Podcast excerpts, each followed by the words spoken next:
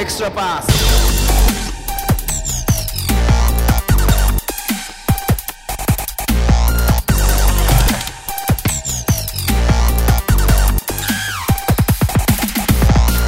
はい、皆さん、こんにちは。エクストラパスポッドキャストです。こんにちは、ズボンです。宮本です。よろしくお願いします。よろしくお願いします。今日が17回目で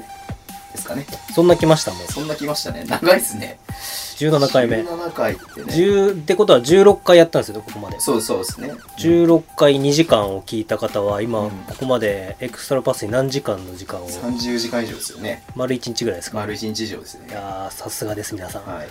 いつも聞いていただいてありがとうございます。ズボンさんって、はい。これ、聞くんすかいやーあのね、聞くときと聞かないときありますけど、まあ、1回は聞きますね。あーあの、まあ、その、なんだろう、変なこと起きてないかなみたいな。あ、確認みたいな。まあ確認も含めて。うん。えー宮本さん聞くんですか僕最近あのこれズボンさんとやらせてもらったりとかして、うんで最近いろんなとこ行ったりとかしてるじゃないですかうん。でいろんなとこ出会ったりとかする中で結構この音声を聞くことが増えておーそうなんですよね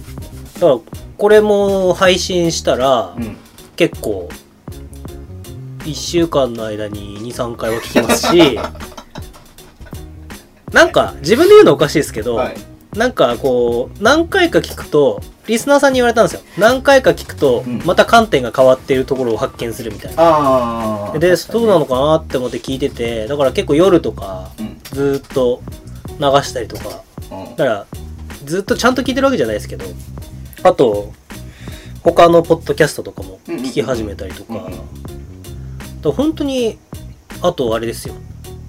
今日火曜日に今撮ってるんですけど、うん。なみなみいなみ が、なんと、インターネットで放送が聞けるっていうことうんを、僕もさっき知って、うん。いや、言えよってい教えう、てくれないかなそういう大事なこと言えよ。ひなみ教えてくれないかそうなんですよ。なんで、まあ、それ聞いたりとか、結構音声を聞くことが増えましたね。 まあね、音声はね、あのーなんか例えば、ね、ツイッターやりながらとか、うん。まあ僕仕事中にかけてることもたまにありますけど、まあ、そういうふうにこう、ながらで聞けるからね。そうですね。動画とかだと見なきゃいけないけどう、ん。まあ音声はそういうふうに、ちょっと時間を有効活用したいときに、まあ果たして エクストラパス聞くのが有効活用かどうかは知らないですけど、ちょっと微妙なところですね。 OK です。家の感じで。はい。はいじゃあまあね今日まあ今この段階ではえっ、とねこの後やりますけども日本のワールドカップそうですね。ワールドカップはまだ1試合しかやってない状態なので、はい。まあ、今日はねこの後この収録終わった後に2試合目チャ対チェコ戦を見るっていう楽しみがあるんですけども対チェコ戦が、僕全然違いましたね。ラトビアの話をこの間したっぽくて。うん、 OQT の時に2016年のヨーロッパのリオオリンピックの最終戦の時にチェコ戦は87対いくつだったっけな18点差ぐらいで負けたんですねお確かーでラトビアにダブルスコアで負けたんですよあなるほど僕チェコがダブルスコアだと勘違いしてまあなるほどそうすそけうどはいじゃあそれ前回の訂正ですねそうですだからでもそこからどれぐらい近づけてるかうんうんうんもちろんね追い抜いてれば勝てるっていう可能性もあるしのはすごい楽しみですよねはいまあ、その辺の展望も含めてねはいやっていこうと思いますけどまず最初にちょっと告知しちゃっていいですかはいはいえっ、とまたまたですよもう宮本さん初めてかはいあの NBA ポッドキャストに今晩出演してきますねよろしくお願いします噂のマークトゥナイト NTR 僕と宮で前回なんいつだあれ 2, 2ヶ月ぐらい前かえっ、ー、と鍵富くんのを撮った時だったはい、んで、 2ヶ月ぐらい前にそう僕で一すね人でちょっと出演してきましたけども、えー今日は宮本さんと2人で僕んでいただいた NBA のこと全然知らないですけどいいんですかいねやいや、バスケのことを話せれば全然 僕はバスケのことも NBA のことも話せないのに言ってきましたから大丈夫ですよ。僕はもうイリアそばの顔が岩島イリアの顔しか知らないですけど大丈夫ですか 全然顔違うけど。いや大体一緒大体一 あの怒られ緒るかなと思って、はあ僕がね、あの、うんイリアそばの対する投稿に対して必ず、和島イリアさんの写真をね、貼ってね、はいはい投稿してたんですけど、はいどうしてもあれやりたくてい、なんか言われましたいや誰にも言われてないんでいいんじゃないですか。いやー本人は本人はなんか言ってましたいや連絡取ってないから分かんないですけど、 あれ、こういうのね、僕がやると怒られるんですけど、多分ズボンさんがやると怒られないから大丈夫です。いやーもうねイギリアそばってねやりたくていや、それがあったかと思って。 それが先ほどの発明じゃないでいしやょいやいやいや。だって、イリアそばですよ。確かにイリアそばと思って。いや、でも僕、アーさんイリアそばですよね。ああサイリアそばで、なんか、あの、フォロワーさんの方がうん、愛しのイリアさんとかいろいろ言ってたんですけあど、あもう僕にはそっからずーっとリピートされてるのが、母さんイリアそばって 聞いて、しかも、そばだからねそう、美味しそうですよねそうなんですよ。うんまあ、すごかったし、まあ、そのまま後で話し ましたけどえっと、そうです。あの、マークトゥナイト NTR っつって、えっと、まあ、日本で一番大きい、ね、あの、ポッドキャスト、えバスケ関係のポッドキャストだと思うんですけども、はい。えっと、ダブドリのね、編集長の柴さんとか、NBA ライターの大西さんがやってる、えーポッドキャストできますよまあ、同じね、同じ日に収録なんで、ちょっと内容かぶったりとかするかもしれないですけども、まあ、こっちではこう言ってたのに、あっちではああ言ってんな、みたいな感じで、両方聞いていただけるとね、違ったら受けま面す。白いかもしれませんけど。はい。で、まあ、そのね、せっかくなんでね、ダブドリさんのね、宣伝ちょっとしとこうかなと思いまして、はいえっと、ダブドリって知ってます皆さんね。えっと、2017年の11月かなから、サクレが表紙だったそうんそうですそうねそう。そう、毎毎月じゃない、えっと、4ヶ月に1回 ?3 ヶ月に1回か。年、年4回。えっと、まあ、あれは雑誌っていうよりも多分書籍っていう扱いで、うんえっと、出てる本なんですけども、まあ、選手一人についてね、大体20ページぐらいのすごいですよ、超ね。ロングインタビューっていうね、 あの、今までどこの媒体でもなかっただろうっていうような、ちょっと尖ったいや、ないですよね。ね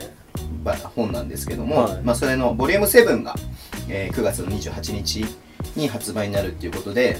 表紙がなんと、我らが田島朝日。イエイいや、もう僕、ダブドリ大好きで、はい。ほんと、発売最初1号からずっと買ってて、僕も買ってます。あのーもうレバンガのレの字も出てきたことなかったじゃないですか。あ、出たことなかったです ね。なんか、なんていうんですか。こう、ちょっとこうん。う、なん、なんて言えばいいんですかね。変な意味じゃなくて、うんうん。こう、キャラ立ちしてる人たちがピックアップされるっていうか、あーうんうん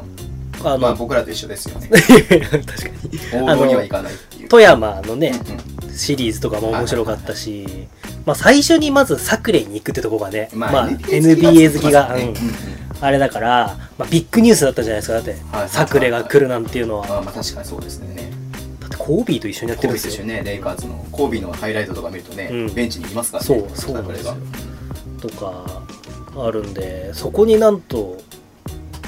レバンガ北海道の田島が朝日がそうそうそうそう。表紙になるとは実はね、あの、ジョゼが就任したじゃないですか。はいあのすぐぐらいに大柴さんがツイッター上で、ジョゼに、あの、ダブドリに出てくれって、へあえのポルトガル語、んポルトガル語ですね、はいで交渉してたんですよ。へえでジョゼはなんて言ってたんですかまあなんかそれでのどどうなったかわかんないけどあの、まあ、結果的にねあのそのい1ヶ月後ぐらいに、うんあの解任されるっていうことになって、はいお蔵入りになっちゃったから、うんもうもうこうダブドリファンとしてはねあのいよいよレバンガが確かにの選手じゃないけど レバンガの人が扱われるんだってね寄り道感がすごいですよね、はいヘッドコーチに初っ端から表紙で20ページとか使ってきたいやら表紙じゃ売れないでしょ 上手表紙じゃ売れないでしょそうでまあお芝さんがに会った時ね、まあ、田島で考えてるんですよって言ってたんでもうレバンガでいや間違いなくね田島選手が一番売れます人気ですからレバンガの回だっつって、レオさんのが表紙っていうのもよいいと思いますけ ど、なんダメですかいや、なんでですダメですかそうじゃあ まあレオさんの表紙もあったんだけどまあそれがね田島選手が出ていてあとこの間ね現役復帰この間ですか昨日かは電撃現役復帰を発表して吉田麻美選手と中川紀乃さんと、えー藤吉沙織さんの対談い。僕、同級生なんですよね。おお87年生まれそうですあそうなんだ藤吉さんは可愛かったですね。えー、藤吉さん人気ですよ、ね、藤吉さんは、優勝したんだったかなウィンターカップ、2005年。吉田麻美は、 8ぐらいで負けちゃったんですよあ東京聖徳がインターハイは優勝したんだけど東京聖徳が負けちゃってで当時中川さんの桜花は言うほど強くなくてまあ強いですけど、そうなんだうんうんうんうん、で初めてこれ北海道ですごいニュースになったのが初めて札幌山の手うんうんうんうんが僕の友達何人か来たんですけど、はい、がリーチマイケルねそうリーチマイケル1個したんですけどリーチマイケルは 札幌山の手が初めてウィンターカップで3位になったんですよ、へえー、そうなんだ、はい、大高沙織、うん、えー、あと旭川の佐藤美久全然知ら ないあと、えー僕の同級生の札幌両北日立でやってた、うん日立空がうつでやってた畑千秋うんうんとかその辺あと福祉かな福祉とかもいたかな確か福祉はもうちょっとしたかあ一緒かなるほどがいて初めて全国3位になったんですうんねうん、うんその時はすごいバスケが盛り上がったんですけどまあ45年経つとね今女子日本代表を支えてるああ町田瑠唯あはい本川早はいはい苗はいはいはい長岡の3人が出てきて、ええー全国優勝決勝がダブルスコアっていうねあマジか、はいそんなすごかったそんなすごかったです、えが出てきてあれだったんですけどでも吉田麻美はどうなんですかねん代表復帰を目指すんですかねー、やるからには目指すでしょそりゃ2020年うん、そうなってくるとまた勢力図がうん、女子代表もね本橋選手と町田瑠唯って今2人でやってる感じですかそうですねまあ2人で回してる感じ、うんで藤岡もいる からあそっかそっか GX のうんいやーまあ詳しくはダブルルー ルくださいいやすいませんいやまあ僕が言いたいのは、うんまあ本当にあの藤吉さんは可愛かったっすあ うん OK えだ今女子の選手誰一番可愛いですか宮本さん僕がえー、可愛い選手ですかいやバスケとかうんぬんでうんぬんバスケとかうんぬんじゃ意味わかあんない女子アスリートですかいやじゃじゃなくてあのバスケがうまいとかプレースタイルとかじゃ関係なしに純粋に可愛い理由と僕好きなのは町田瑠唯がやっぱ好きまあで町、田瑠唯は人気ですよねはい、でも、誰だろう な難しいですあんま顔で見たことないんでバスケじゃあそれはエンディングでお伝えしま すエンディングまで考えておいてくださいあとビッキーズに入ったうん尾崎とかも好きですよ、あーま全然わあかんないな、それも札幌山手ですけど、まあ、北道産高が好きなんはでい、すそうね、ですねオッケーじゃあえまああとね一応ダブドリのこと宣伝しておきたいなと思うのでえっと次のあれがシガレイクスターズカーリー我らがカーリーああ福岡第一特集ですねそう、狩野祐介選手と、まあ、第一の、えっと、井出口監督、はいうんの対談に、えっと、あの、今井真也さんが、噂の今井真也ですね今井真也さんが、えっと、一緒にこうインタビューっていう形で行ってます。今井真也さんって早口言葉作れそうですよね今井真也、今井真、今、今井真まで一緒ですかね。今井真也ですかそれ今井真也が今今 で じゃあ誰かに作ってもらいましょう。で、えっと、信州の勝久、マイケル。よっよって何いやー一番楽しみですそこなんかね、あの、この間、レオさんと会った時に、はいああの、ね、編集をしてる、はい大西レオさんに会った時に、びっくりしてやってましたね。あそこの人気がですかマイケルのマイケルに対する反、マイケルに対する、 あれなんかマイケル・ジャクソンみたいなそ反う応そう出るんですよ。マイケル・ジョーダンだよ、そこは。あ そうそうバスケポッドキャストなんでポーの方じゃなくてはい。そう、この勝久マイケル監督への、あヘッドコーチへの反響がすごく大きくてびっくりしたって。いや、読みたいですよね。うん。いやー、これ楽しみですよね。まあ、栗野さんもね、うん。僕らが取材させてもらったセミナーやった栗野城さんもアシスタントコーチで入ってますんで、はい。まあ、楽しみになりますよね。で、あと、カーチェアマンと茨城の、えー堀オーナーの対談。これもうはかなり尖ってますよね。ビジネス書ですよね。もう、そうね、これはまあ、エリアとかに出てくるなんかそういう。堀さんってもともと超ビジネスの人ですからね。そうですよね。うん、すごいなそれを OK が出せるダブドリさんがすごいですようね。んオファーを出すこともすごいし。うん。なんかね、こう、まあ、これも、これ NTR で言ってたのかなあの、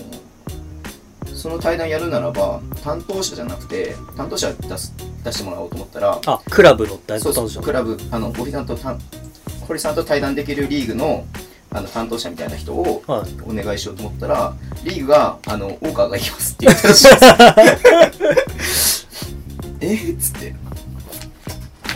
なるほまどあね、これもあれですけどあとストリートでまあウォールデーのねプロデューサーのはい秋葉さんと二郎さんと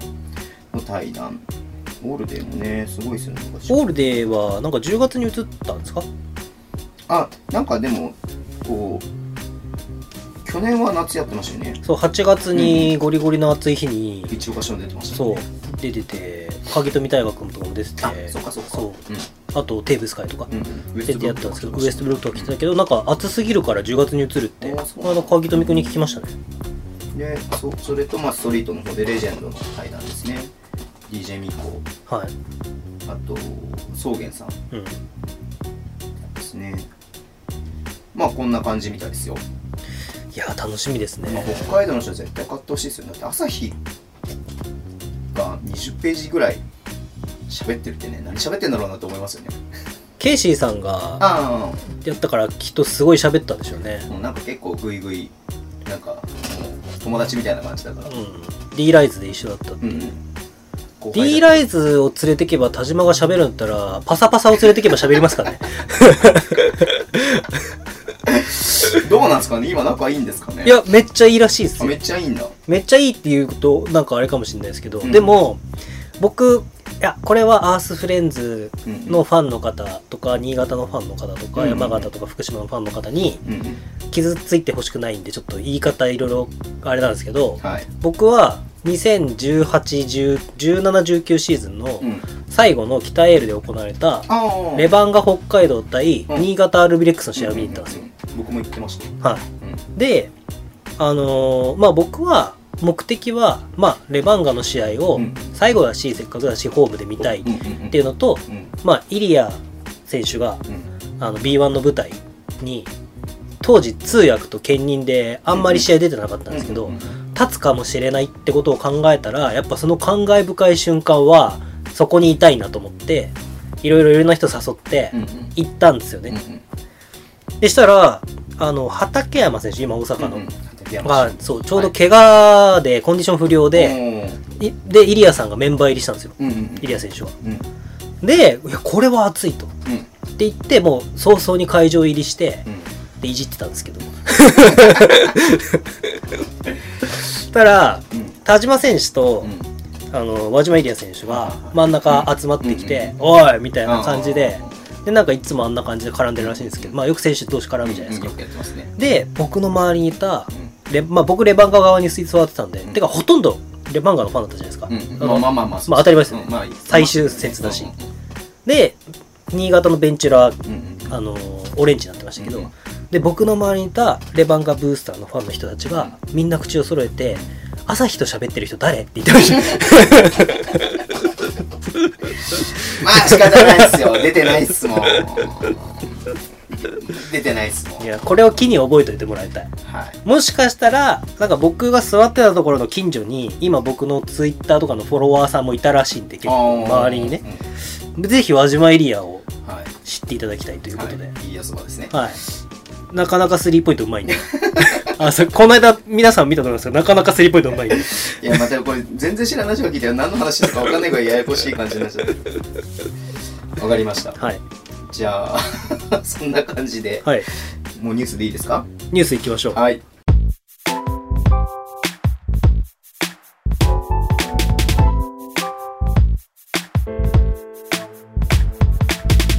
じゃあウィークリーニュースですけれども、はい。まあまあね一応これ話しておきましょうかなんで投げやりなん ですかいやいやいやどこの媒体でもね扱ってるしさあの今更言わなくてもいいんじゃないのかなっていうのちょっとありますけれども、まあ、そうですね。えっ、と日本ねバスケ男子日本代表はい。えー9月の1日、えーワールドカップですね、初戦、えー対トルコ戦、はい。えー負けました。知ってました負けたんですか え負けたんですしからじらしい。はい。ズボンさんが2勝1敗もあるって言ってたから。はい。19点差で負けました。いや、僕が聞いた時はズボンさんは2勝1敗全然ある。いやいやいやいやいやアメリカがトルコにも勝てるんじゃな全いか然あな。るとは言ってないです。希望、 希望的ん観測そで。うですすね。希望的観うん測。いまあ、67対86っていうことでや、、強かったですよ。まあ、強かったですね。うん。まあ、強かったです。もう、だまあ、でも、2クォーターは上回ってたのかな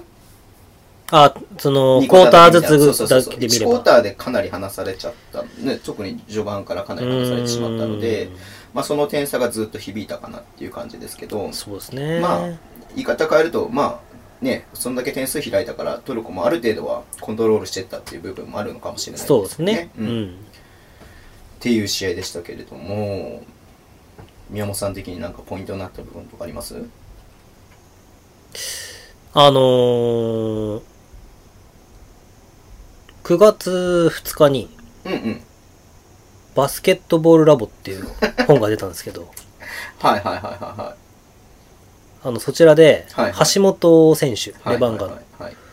パスの特集で、うん、あれめっちゃ良か90ったページ割いてるんですけど、あえっと、パスの特集で90ページ割いてて、その一部分でに、そうです、橋本選手ぐとらいありかましたかね。はい8ページかな。出てるんですけど、うんこれが出る前日に、うん。こんなにパススキルについてうん圧倒的な差を見せられるとは思わなかったですね。うん、確かに。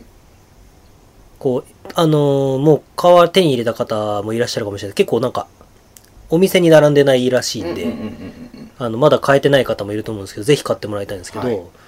あのー誰だったかな誰かのやつで、日本のパススキルは世界を10と比べたら、うん1か2ぐらいだみたいなうんうんうんうん。話を、って書いてる人書いてる確かいましたよねだからそう、いや、あそういうことなんだっていうのが、うんやっぱりこう、現実的に、うんこう、見れ、見えた試合。うんうんうんうん決して日本がダメなわけではなく、うんうんその、批判したいわけでもなく、うんうん足りないところが明確に突きつけられたというか、うんで、その日本を単純にトルコが、まあ、トルコにとっても初戦なんで、はいめちゃめちゃ大事じゃないですか。はいで、このグループってやっぱりアメリカの次にどこが抜けるかの勝負はでかいと思うんですよね。うんうんだから、絶対に他の2試合は落とせないっうんうんていう意味でトルコもかなり準備してきて、うんで、多分トルコのピーキングの突き売り方としては、うんうん1個のパターンとしては、まあ、アメリカ戦にピークを持ってって、そこから勢いを、もしかしたら3戦全勝で、今日はアメリカとやるのかそうんう。で、グループ、首位で通過して、っていう考えもあり得るし、うんアメリカは落としといて、うん2勝1敗で確実に抜けて、うん決勝トーナメントにピーキングをっていう可能性もあると思うんですけど、うんうんでも、だから日本に対してはかなり準備したようにうん映ったじゃないですか。うん確かにだから、八村塁とか超研究されてた感がありましたもんねうんだからどこで日本がシュートを打つかっていううん多分データも取った中で、こう、パスコースを、あのーピックアンドロールから、わかりますこうフックパスって言ってこうんうんう、比江島選手とか最初にスティールされたんですけどうんうん、うんああいうのとかも多分全部、あそこにピックして、アタックしたら、あそこでああいうパスを出すからってもう多分バレてるんですよね。なるほどねで、それを、その想定通りやってるから、普通に出てる手に向かって当たってるみたいな。うんあれはもう反応じゃないんですよね。あ、ここに出る、出すだろって準備して手上げてるんで、うん当たってるみたいな。っていう、スカウティングの部分もトルコがしっかりしてきたんで、もうね、しょうがない ですよね。いやもいや言い方悪いけどねもともとそれそこそれそれなりに差があるうん実力差があるチーム格上のチームがはい。ねもう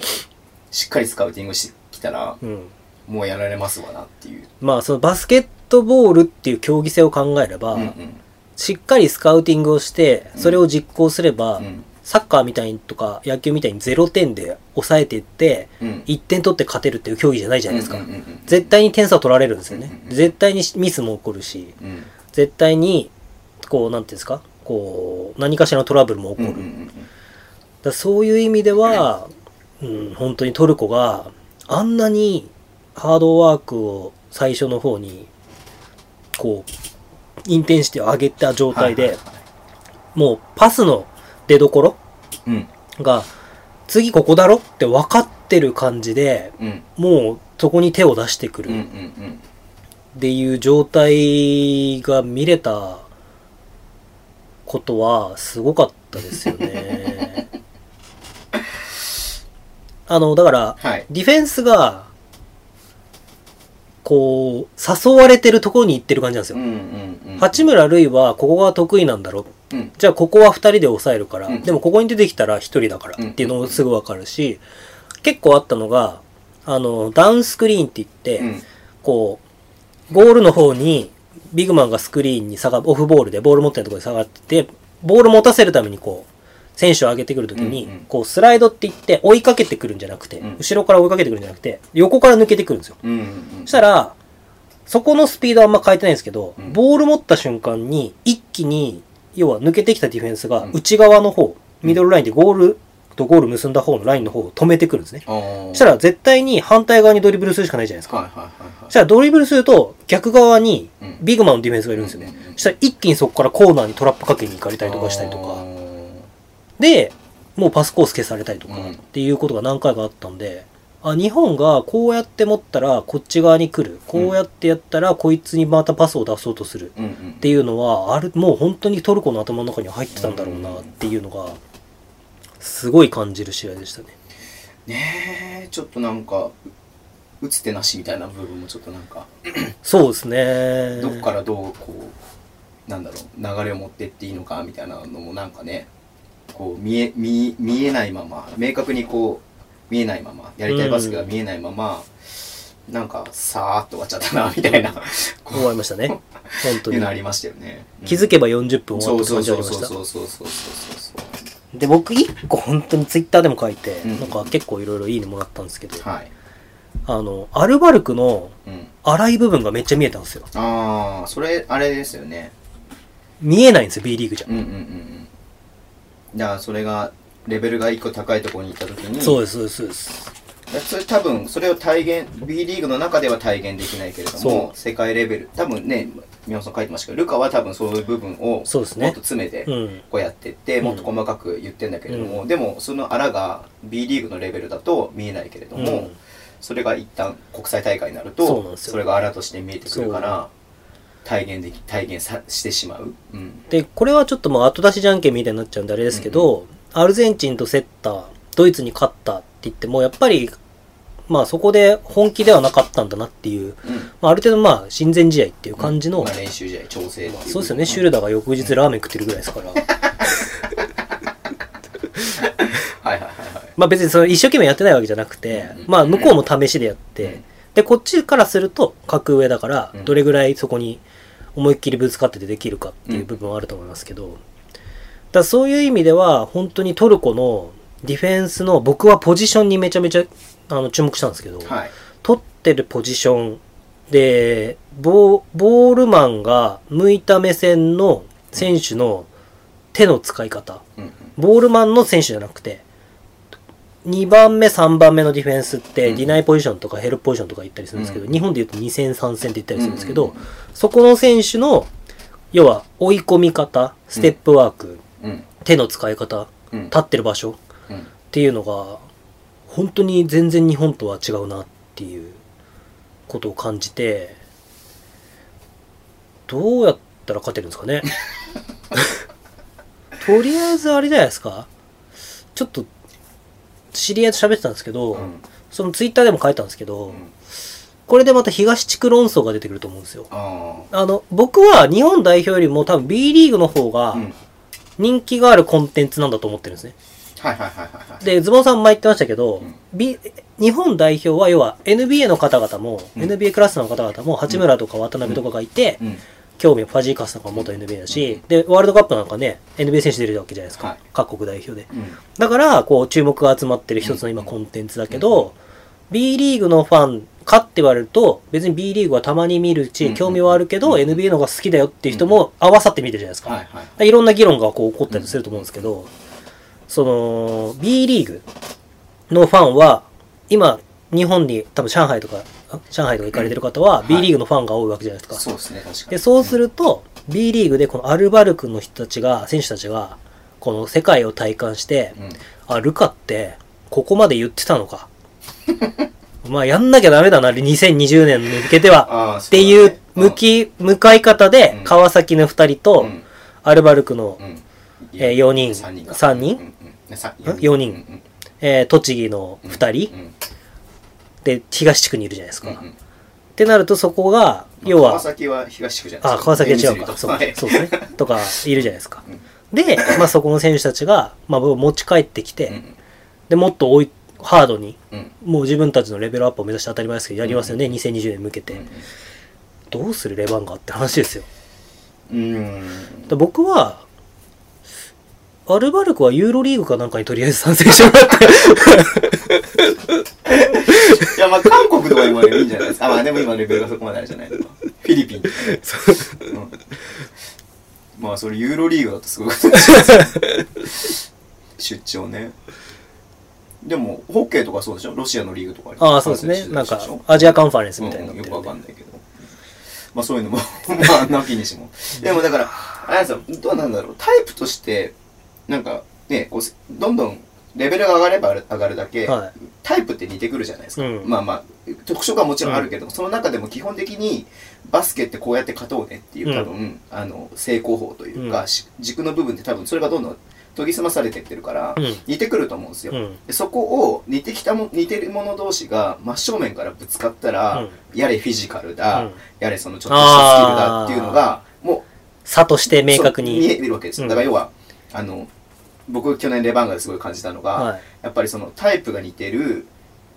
似せようとしてる千葉とかうん。やると真っ向勝負でやるとやっぱ負けちゃうんだけれども、まあ栃木さんとかうん東京にはどうにかなんかちょっと違う形で攻めれば、そうですね真っ向勝負にならないから、その差が出づらいっていうのがあったりとかするでもやっぱそれ真正面からやっぱぶつかっちゃったなっていうのがあって、うん。その真正面からぶつからない違う正攻法じゃない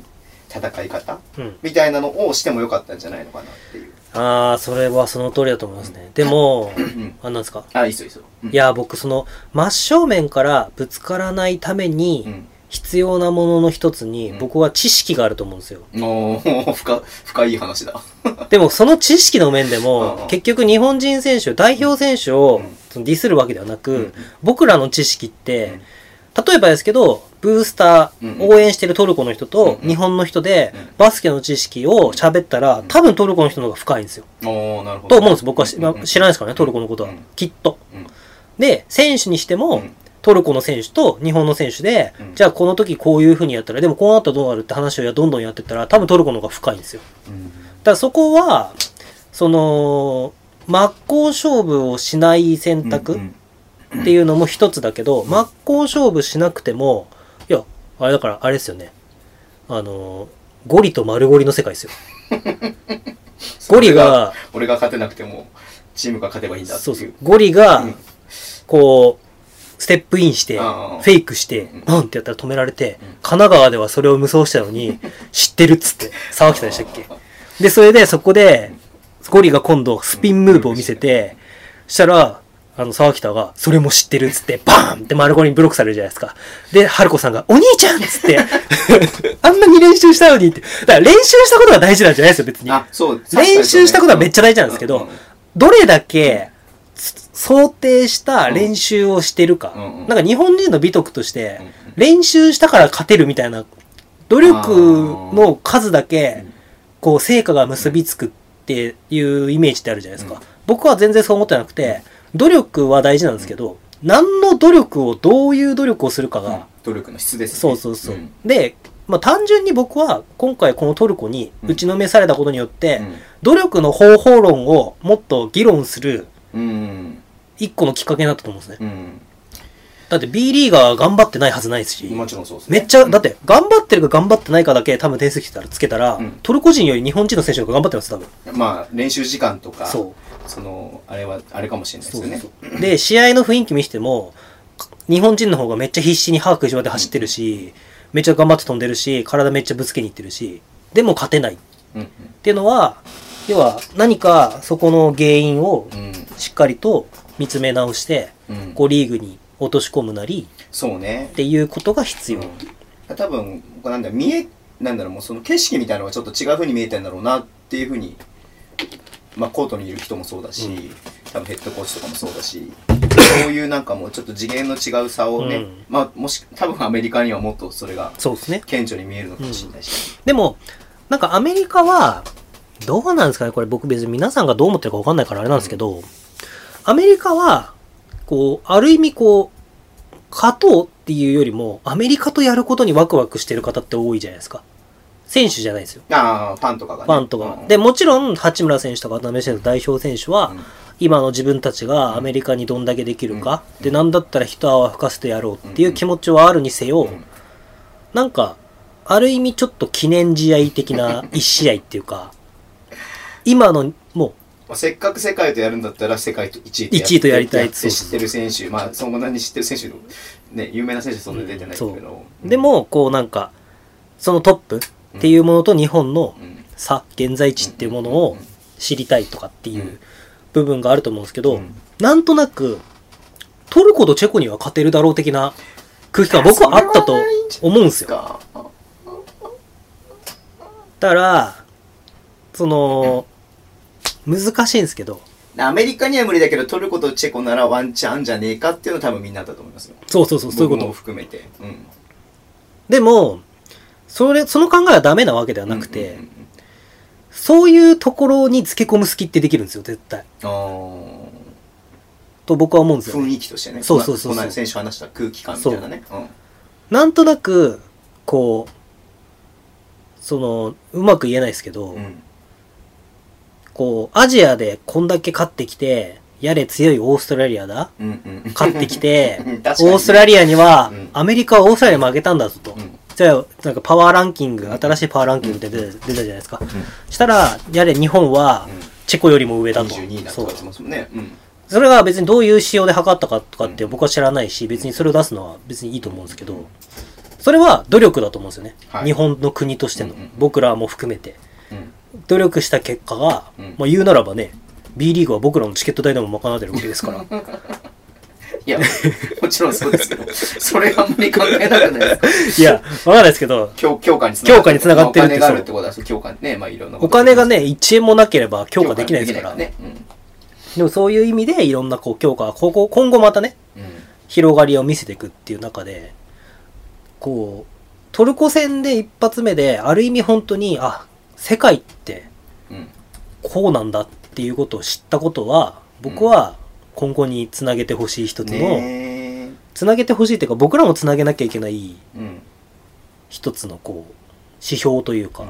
でまあ、かまあそれまあ、もちろんそうですよね、勝って負けたももちろんそうなんですけど、でもこれだけ多くの人が、うん、あのトルコ戦を見て、そこからこう学ぼうっていうふうに多分考えてると思うんですよ、少なからず。うんあ負けちゃったね、勝ったねっていううんだけで話終わりにしないで、あんだけね、こう8連勝うん、して、えっ、と、ドイツにもこの間勝って、ニュージーランドにも勝ってっていうチームがあれだけ簡単にね、そうですあよねの手をひねるようにうん負けてしまったのはな何だったんだろうっていう考える機会にはなると思うので、まあ、それはすごくねあのブースターファンにとってもいい試合なんじゃないのかなと思いいまいす刺ね。激というかそうそうそう新しい視点というか,、だ今後こ う B リーグの見ていき方っていうのは、うん現地にいた方なんかは特にもっとこうだって今までこうリーグやうん強化試合で無双してた選手とか、うん馬場選手なんかねねえ全、然フィジカルでも太刀打ちでできてないわけじゃないけど、うん今までは同同で同等でやっていけるんじゃないかって思われてたのが、うんうんうんうん結構ねもう転んでるシーンとかもうんうん、あってだからそういう選手をじゃあ僕らはどうやって応援していくのかっていうか、なんつうんですかこういうのって難しいんですよね 言い方が罵声を浴びせるわけじゃなくてでももちろんもちろん、なんかこう甘い雰囲気が出た時に、うだんうんから B リーグだったらありえるじゃないですか、うんアルバルクとどこかがやった時に、もう20点差前半でついちゃって、うん3クォーターでうんこう抜けちゃう時に、まあ、アルバルクはあんまないか、うんこう最後までやりきるみたいなうんこう高いハイインティシインテンシティでうんやりきってくれっていうのをこうファンとしても出してく責任っていうと思うんですけどうんでもだからアルバルクは強いんでしょうねうんと僕は思いますけでしど、ょうねうんうんいや本当にうん だから負けたからあーダメだ勝ったからわーいわーいって終わらすのが一番もったいないから、うんだからそれをこれをねからまたまあ今日チェコもありますしチェコどうすか、チェコうんチェコチェコチェコってどの辺にあるかもわかんないですけどどの辺にあるんですかチェコって東欧ですよねあこっちが東側なんだチチェコスロバキアでチェコスロバキアって昔言いましたよね内紛かなんかであれかな別れちゃったのかなチェコの歴史を知ろう みたいなバスケの歴史を知ろうでもあのーセルビアうんうんだったかなあのーイビチャ・オシムとか、うんうんうんそれこそルカとか、うんうんうんこういろんなコーチ陣の話とか、うん書籍とかで読んだりとかすると、やっぱり紛争について絶対出てくるんですようんね。あで、やっぱりその紛争によって、うんうんうんそもそもバスケットボールだとかスポーツうんがうんうんできるあ環境じゃなかったとか、うんうんじゃあ子供たちが、こう、要は何か巻き込まれてしまう、うんうんそうならないようにどうにかしなきゃいけないとかっていうのが出てきたときに、やっぱりこう、スポーツっていうものが、要は、その戦争によって、こう、なんていうんですか、無限にされるっていうんですか、うんうんうんうんできた歴史を持ってる人たちって、やっぱりスポーツに対する考え方とか、うんこう、取り組み方とか、っていうのもやっぱ違うんですよ、なるほだどねからそういう意味では、うんチェコにしても、セルビア今強いですけど、あにしてもこう分裂したりとか内紛とか起こってるところの、要は向き合う姿勢って僕らってもっとした方がいいんじゃないかなってうん僕は思うそのスポーツと文化として一つのまあねだからチェコってそういう意味ではなんかサッカーとかも強いんですけど、うんこうハードワーカーが多いっていうあかっーていう僕の印象ですなねるほどなるほどなんかそれはもしかしたらそういう要は最後までやりきるとかっていう文化がすごくこうできることが幸せだとかっていう文化があるのかもしれないですけど、確かにね恵まれてる環境と恵まれてない環境のその強さみたいなのはね、うん、ありますから違いはね、うんまあね NBA プレイヤーもいますしそうですねまあ一人でしたっけそう人数的にはサランスキーささんサランスキーサトランスキーサトランスキーブルズああそうですねうんどうでもいいんですけど全然話変わっちゃいますけどあのー文化がマッチングしてるって知ってますその代マッ表チングしてる僕が聞いた話なんですけど、うんうんラマスがなんでラマスが日本代表監督になったかってえラマスはそのその平均身長がそんな高くないアルゼンチンをうんそのオリンピックでしたっけはいで上位ベスト 4S16?S8? ほうほうほう方かまで導いて、まあ、日本人の体型に近いからみたいな風に聞きましたけどそれがなんで日本人の体型に近いかとか知ってますえどういうことですか、アルゼンチンも、うん要は日本って歴史上文の文化上日本に大和民族ってうんうんうん言いましたけど、うんうん要は中国からうん戦いに負けてう流んれてきて逃げて一番弱い部族が島国に守られる形で逃げてきたじゃないですか。うんで農耕民族で、うんうんうん要はだから争わないっていうか。はいはいはいはいっていう、要は、だから一番ちっちゃくて、アジア圏でも一番ちっちゃくてう、ん一番フィジカルが弱い。なるほどね部族なんですよなるほどねで、アルゼンチンは、あの、アメリカ大陸からう、んこう、ブラジルの方に流れてきて、なんか山かなんかに囲まれてるかなんかへで、ー一番弱い部族が南米のアルゼンチンに集まったらしいんですよあ。そうなんだええ知らなかったそう。だから、その、戦い方も結構似ててあ、身長とかだけじゃなくて、マインドの部分も結構似てるらしくて、いやその起源が似てるそのそう種族として種の族起源が似てるってことなんだところが結構、そのアルゼンチンへー人と日本人のママッチングっていううか、ん気質みたいなのが似てがる似てるっていうへえそれ初めて聞いたただあのヨーロッパのサッカーとか言っても今はもうなくなってきましたけど、うんやっぱり日本人はどこでできるかっつったら規律がしっかりしてるドイツでできるってよく昔は言われてあて、ーなるほどね多分そういうのもこうたあの文化の作り方うんうんうんうんとかであって、こうラテン系なやっぱスペインとかでは活躍できない理由は、うんそういう自己主張そうそうそうそういう部分だからアルゼンチンはこうどっちかっていうと南米の中では大陸国はでかいけどすごいですよね、うんこう追い込まれてった人たちが作った文化だって僕は聞いたことあるんですけど、へーなんかのアルゼンチンの研修かなんかで聞きました、へーなんでアルゼンチン人になったんだろうなと思って、へーアルゼンチンの文化みたいなのを聞きに行ったんですよ、すげえ宮本さんいやいやだからに日系人が多いから、うんブラジルってなんか日本人とうんうんあれって思われがちですけど、うんうんやっぱ違うじゃないですかうんただサッカーとか見ても確かにうんリオネル・メッシにしてもうんアグエロっていう選手もいるんですけど、うんとかにしても170センチ台とかはいはいはいの選手が多いんですよね、うんすごいそうなんだあでもクイックネスに長けてるっていうあまあそれがあればねで組織としてもサッカーができる、うんうんでブラジルはどっちかっていうと、うんこう個を連続させた組織っていうあかーそんなイメージだなうんもともとなんかね街中で自由に球を蹴ってたま子あ、たそうちでが、すねそう、なんかね、 うんあの引っ張られてみたいなんだろうから、でもそういう部分で言えばブラジルが今王国が崩れかけてるのは、うんうんブラジルの経済発展によってストリートサッカーをするところがなくなってるらしいんですよあーえ発展してるってことだから追い込まれてるんですねで発展してる場所と荒れてる場所あ球が根そうあのあのそこはそこめっちゃ分かれてるんで球根の場所がうん今までサンパウロとかのあそこで街中でボールを自分たちで布とかで巻いて作ってた子たちが要は都市も部うからそういなくなってスラム街の方に追いやられあーなるほどねてサッカーもできないもう殺されちゃうからうんうんうんうんうんで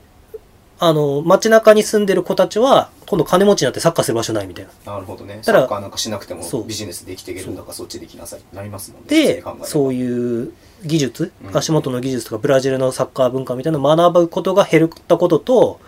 あのもうヨーロッパサッカーが成熟しすぎちゃってまあね16歳とか17歳ってルール上は18歳なんですけど18歳とかでヨーロッパ移籍しちゃう考かえればらうんうんうんうん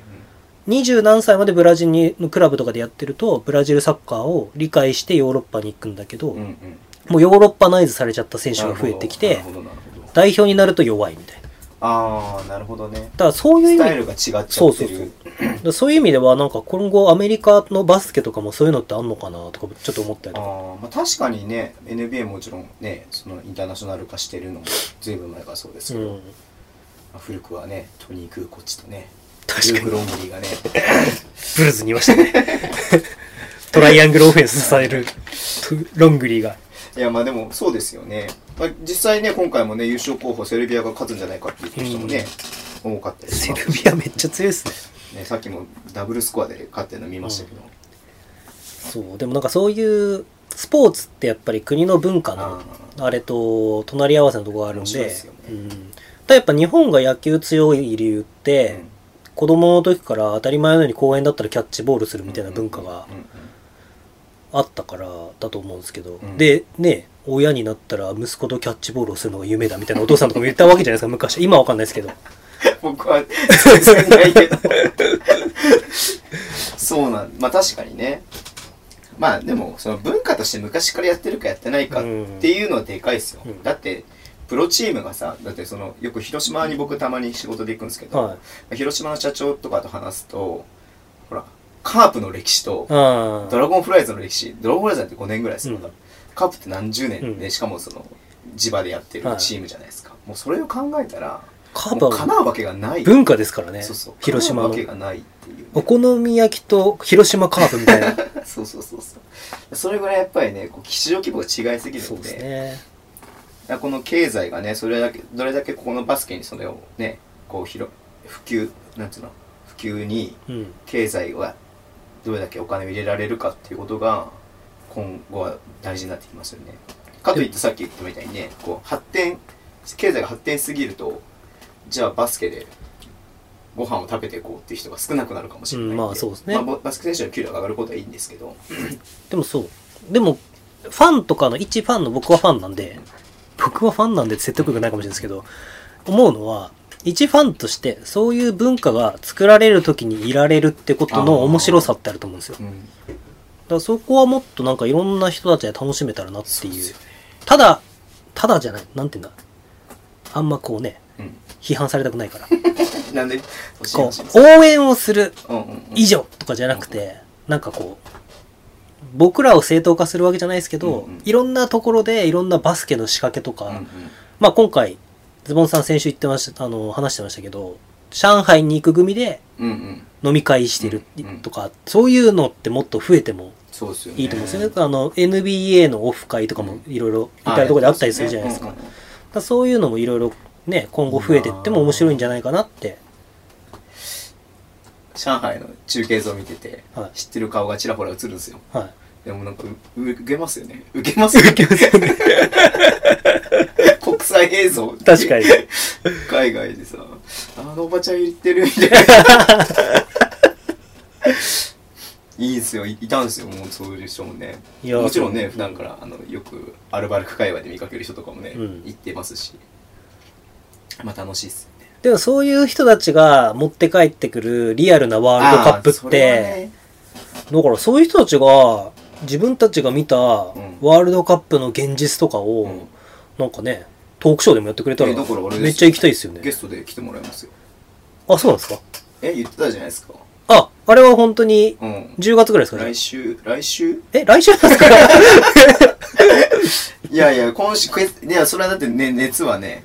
鉄は熱いうちに茹でてあそうですねうん熱があるうちにねやっぱり、もう来週とか呼びましょう急に 電話でもいいからさなるほど夜だったら電話でも一緒、いやそうであのもほらアルバルクの酔っ払いの人とアルバルクの酔っ払い人は あと一人ねあの川崎のねそうですねあの某某 S さんをちょっとお願いしようかなと思いって、やでもかそう本当にね感じたことっていや聞きたいじゃないですか聞きたいだって、うん行きたかったで終わ終わりたくないですもん僕もどういうこといや どういうことえこんだけ言っててうんうん宮本さん行ってないじゃないですかってあーなりたくないわけじゃなくうんうてんじゃなくて僕も行ってみたものを聞くだけでも、うんうんうんうんあ行ったらこういう風に感覚って変わるんだとか、あそうそうねうんうんうんうんいやわかんないですようん行っててもねいや大丈夫あのアルバルクの酔っ払いは意外とあれだからもう馬場君が馬場君がみたい俺な昨日今ふと思いましたよ昨日夢に出てきたアルバルクの酔っ払いですかかよそんな酔っ払いたいですかどんだけ どんだけバスケになってんだな頭がすごいですね変なメールを誤送信してなんかすげえいじられる夢だったな 急に思い出してよ いやどうでもいい話ですいまあそんな感じでワールドカップの話はいですかはいじゃあチェコには勝ちますかいや微妙じゃない ですかねいやこういうところでまあないんいかでしょ勝ちますとか言いたいいんいでですしけどょねうんいいでしょ別にでもそのメンバー構成からしてもやっぱ2020年に向けてうんシェファーアビーも選ばれたあし、そうね先週僕らが議論してたうん大高アビーかみたいなね、話もねいや、感動しましたねん。それに対して太田選手とベンドラメ選手が、あー頑張れシェーファーみたいなことをツイートしてて、うんうんうん太田選手って何、何神いやひ人はすごいね人はって言い方をしもちろんプレイヤーとしてもそうですけどね人としてはすごい人としてすごいうん。リスペクトされるべき選手ですよねうん OK じゃあまあ代表の話はね NTR でもすると思うのでそうですねこのぐらいにして NTR ではなんかもうちょっとバスケ的な話したいなと思ってるんで。うんうんうんうんいや、ここでしろよって話ですけどね。いや、あの、NTR で結構文化だとか、あの、そうあいうーそうで抽す象ね的なことを言うと、あの、 なんだろう、それを伝わらないファンも多そうじゃないですうか。ん。僕らはなんかずっとこの話を引き続き継続して言ってる から、確かに。急に急空に気感がとかって言い出して、もうファンいのやー空気感がとか言い出して、おやおや、あいつは何を言い出すのかみたいな。僕らほら、あのね、点でやってるわけじゃないじゃないですか。そうですね。一応この線でやってるだか、からら、この線の流れで聞いてもらえるとね、いいと思うんですけど、毎回こうね、ちゃんと聞いてくれてる人とか、感想をくれる人がいるんで。そうね。あ、感想もね、拾っていきましょうね。はい。感想ください。はい。で、さっきちょっとちらっと話出たんですけど、まあ、ニュースって言い方おかしいのかな。えっと、バスケットボールラボっていう、はい東方出版さんって言ってね、はい。あの、かなりバスケの本、えー力入れてもらってるはい小谷先生とかね、そうですね、琉球経済大学バスケットボール部の小谷先生。先生が、えっと、網野さんと書いたりとか、あと、佐々木クリスさんとかと書いたりとかしてる本がね、何冊も出てたりしますそけど、うですね。あでそのバスケットああとあれだあレオさんのえっ、とコービーコービーの本アレンもでんでんでんコービーは電気レイアレンは自伝うん。うんもう東宝出版から出てるんですごいですよねまあそうバスケにね力を入れてるっていうのを東宝出版さんが満を持して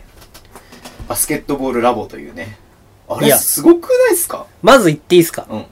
本当に皆さん、うんバスケットボールラボで検索してください。 87バスケットボーそう、ル先に出るから。いや、僕、たまたま検索したんですよ。いや、これはチャンスだと思って。まあ、だから拡散してるわけじゃないんですけど、うんうんうんバスケットボールラボって検索したら、一番最初に上に、うん湘南バスケットボールラボって団体さんがいるんですあよはい。はいで、僕そこでもお世話になってるんですけはいど、はいはいはいで、湘南バスケットボールラボさんって、本当にちゃんと作られてる団体さんなんで、いうんまあ出てきて、うんなんと2番目か3番目に、87バスケットボールラボが出てくるんですよね。うんうんで、その下にバスケットボールラボが出てくるんですよ。うんうんいや、これはチャンスだと。そうだね今みんながバスケットボールラボで検索すると、何もしなくても87バスケットボールラボが出て くる。しかも上に。 そこから流入があるかもしれないので そうなんですよ。ちょっと逆に変なこと書いとけないですね。変なことしか書いてないですけどね。ねえほんあれでもまあそうたまたま名前がかぶっててまあねあのありますけれどもすごい内容じゃなかったすごかったですね全部は全部読んでないですけどあのボリュームで、あれはい1600円1300円です。 1300円はい。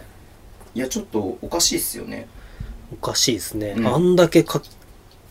だって、あの、内容、あの、東方出版さんのうん思いみたいなところで、うんうんうんあの、いただいたじゃないですか。はいはい僕らはいイベントにも参加してきたんですよ。あの、なんか、講義にインターネットでは伝わらない、うんバスケットボールの講習会とかに参加するようなうん本を作りたいみたいなうん。うんあれ、本当に、2日間分ぐらいの講義うんうん8時間1日8時間でうん2日間分ぐらいの講義とかを受けたようなぐらいのボリュームっていうか下手したらもっと4日間とかすのごいっすよね、うんだからもうまずそのメンバーもねルカから始まってそうですね大野さんサッサさん安西さんっていうねこう、ベスト 4B リーグベスト4の、はい、だし現役選手もねねえっと、橋本選手ももちろんさっき出まってますけど、うん KJ とかうん、もういろんな選手がどこから読みましたいやもちろん橋本選手から、ああ なるほどうん、僕はサッサさんから読みましたけどあの一応、橋本選手、まあ、だから全部をね、こう言っても伝わらないしよくわかんないと思うんですけど、まあ、橋本選手のことを僕はそんなにし、もともと詳しいわけではないかったんで、はいまあ、熱い男で、エナジー、ね、インテンシティが高くて、はいっていう選手だなと思ってたんですけど、めちゃくちゃいろいろ考えてますね。そうですねそのパスのこうと。ーんまあ、もちろんパスのこと以外のことも考えてるんですけど。そういううことを考えないとできないって思った瞬間があったんでしょうねねやっぱりどっかそのねそれ今までのね書いてましたけど大学の時まではなんかあんま考えてなかったけど、でそういう考えてるからそういういろんな多分声が来てもどんどんそれを超えていけるんだろう なっていう橋本トークみたいなしてどういうキャラな んだろうなまだつかめてないんだよないや面白そうですけどね橋本選手聞いてみたいですね、話、うん彼の。いやすごい面白かったですしあのー僕が橋本選手のところで一番印象に残ったのが、うん琉球のアルバルク戦うんうんプレーオフうんうん第2戦、うん 須田龍選手うんうにんパスを出して、スリーポイントを決めた瞬間に、その、まあ、読んでいただければわかるんですけど、うんまあ、パスには〇〇が込められてると。で、あの瞬間、それ隠す必要あるんですかだまだ買ってもらいたいからあそうか買ってもらいたいのと検索してもらいたいかネタらバレねバスケットボールラボって。で、まあ、込められてると。で、そのパスを出した瞬間に、琉球全部のうんアリーナをうん囲んでる全員が、うんそのパスのうんメッセージ、うんあ、言っちゃった。はいはいはいパスにはメッセージが込められてるとうん。うんで、そのパスのメッセージ性が何なのかを分かってた、うんうんみたいなことが書いてあって、まあ、あのメッセージ、うんまあ、意思、意思そをう、意思を込めてるみたいな感じで書いてましたよね。このパスはこういうことをしてこうるいうパスだっていうのが、もう全員が分かってる。そう。で、分3300人ぐらい入るんですか、あそこうんのファンたちも、それを全員共有できた瞬間だったみたいな。それな のよ。それ、それなのさ。そういうこと。そういうことなんですよね。そうそういうことなのんいやそれができるパスなのかどうかっていうことは、その、ファンを巻き込むことができるのそかうっていうことは、本当に、そここれこそ文化につながっていくってそうですいねうことだったりもしますからね。うんだそういうものが強さっていうか、まあチーム力、うんうん勝つ負けるっていうのは、うんヘッドコーチのインタビュー4人の中にうんもいっぱい書いてあったんですけど、うん勝つ負けるっていうのはコントロールできることではないんで、うんうんただ間違いなくみんな勝ちに向かって努力はするけど、大野さんなんかは負け方、うんうん。どうやって負けるかを大事にしてる勝ち方よりも受け方って書いてましたね。とか言いつつね、6敗しかしないんですけどあそっかそんな強かったのかそうですとかねレバンガ北海道がね50敗して負け方こだわるとか言ったらね いや勝てよみたいない や僕はそれはそういうことは言えないですけど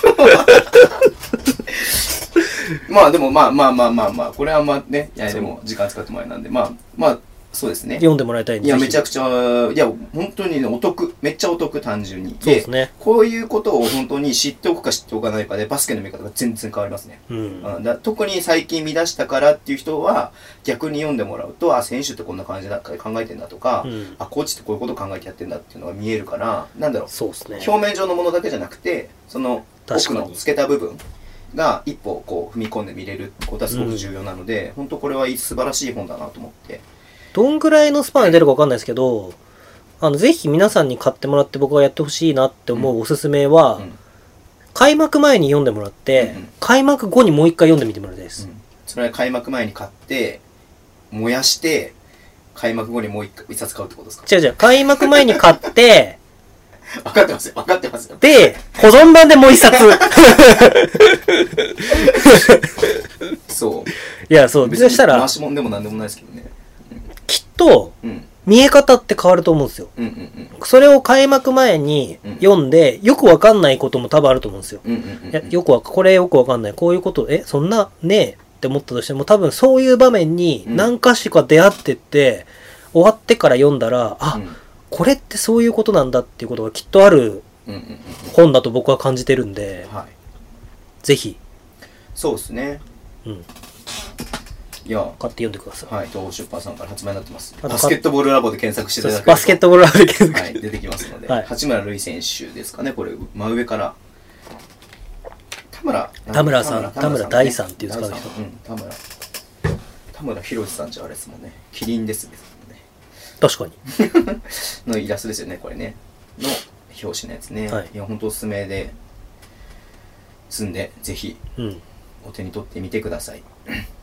はい。じゃあ次行きましょう。次はねレバンガ北海道新千歳空港で、えー、な何イベントティップオフイベントティッ。プオティップオフイベントとあと今日北海道神宮にはい必勝祈願の参拝に行ってましたけれども、あのー以上です僕、あの、帰った時に、あれは見たんですよああー用意はしちゃった用意はしちゃって。で、レジのおばちゃんにずっとうろうろ見てたら、見て回ってたら、んうんこいつ誰だみたいな目で、万引きでもすんのかみたいな感じで見られたんですけうど、んうんなんか、やっぱでもすごいですね。あんだけ、あの場所に。前は札幌でやってたんですよねあ、そうなんでそうすかで去年から空港空港になったんですよなんで空港なんですかねぐ大部員がだったんですよ、ね、札幌からだってお金もかかるし時間もかかるからそうなんですよ。快速エアポートで1230円かかりますか結ら構ね。通もしますもんね、はい、だからあれなんですけどまあでもより多くのね高くないかよくよくよだっく。て40分で1000円ちょっと高いですよねまた上がるんですよ。へてか北海道、あ JR 北海道ってだってね JR、ダメなの、やばいんですよ、そう。聞いたことある、はいうん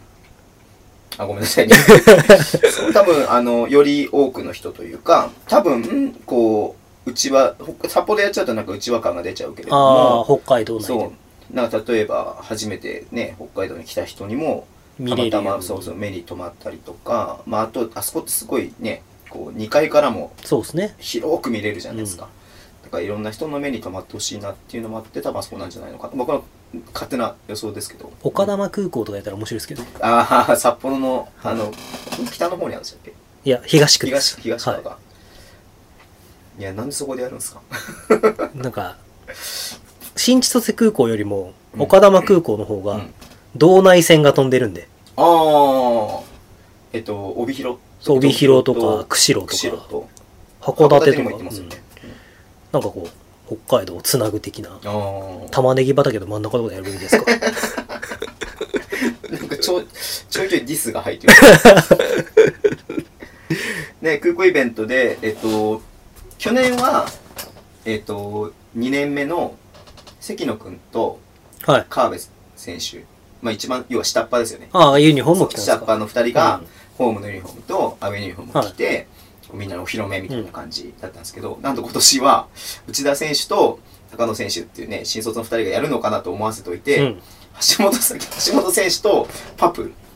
パップノリノリだったじゃないですか。 30でもうベテランに差し差し掛かってきてる2人が87年生まれの2人そうですよ。二人がねはい。ああそうか同い年なこんのな、はし、あ、あ橋本一個下だ。そうだ、橋本一個あ下。朝日と一緒ですもんねうん88年までそう彼らが2人が、えーユニフォームのお披露目をするっていうなんでなんですかねいやまあだから中心新しい選手のお披新し露い目も選含手めでて顔を売りたいっていうのもやっぱあるんじゃないですかでもまあ中心を担っていく選手ですからねまあ2人ともそうですよね、うんだからスタメンもあり得るえスタメンどう思いますスタメンいやえっとねシーズンの最初でしょ、最初もあるし、うんまあプレーはどうなのかなっていうのは試し試しとかもあるし、外国籍まだ合流して1ヶ月だからとかもあるし、うんうんうんいろいろあると思うんですけどいや先日あの質問をちょっと質問っていうか僕がずっとああだこうだ言ってたら、んどう思いますかってうん聞かれたんで、のがバスケットボールの何を見たらまず面白いですかってへえ言われたんですよ。まあそれまでにめっちゃ僕のグダグダした話がめっちゃあるんですけど、うんうんうんそこまでにいろいうんうろん。まあそこははしょって、うんうんなんかすごい都合よく質問いただきました的な感じで使っちゃいますけ ど、お便りをいただきましたそうっす。お便りをいただきました。はで、バスケットボールが、まあ、そんなに詳しくないんだけど、うん何を見たらうん楽しいですかうんうん僕はその一つはスタメンだと思うんですよ。うんおーやっぱりその最初のリーグ、うんうんうんえー、プレシーズン78にありますよね。はいはい78、28、29。かなはい27 27 28うんうんやりますよね。そこでのスタメン、4つのスタメンから想像して、リーグの6日の、レバンが6日開幕なんで、うん6日のスタメンうんをイメージする。うんそのスタメンを考えると、うん内海コーチのバスケットボールがうん、どういうバスケットボールかってよく知らない人もうんうん、こういうことをやりたいんだろうな、おそらくうんっていうのが見えてくる。うんうんあと、最初にシュートを打つ人。ファーストオプションそうでですす。ねファーストオプション、代表だとファーストオプションで、あの、フレックスの形から、うん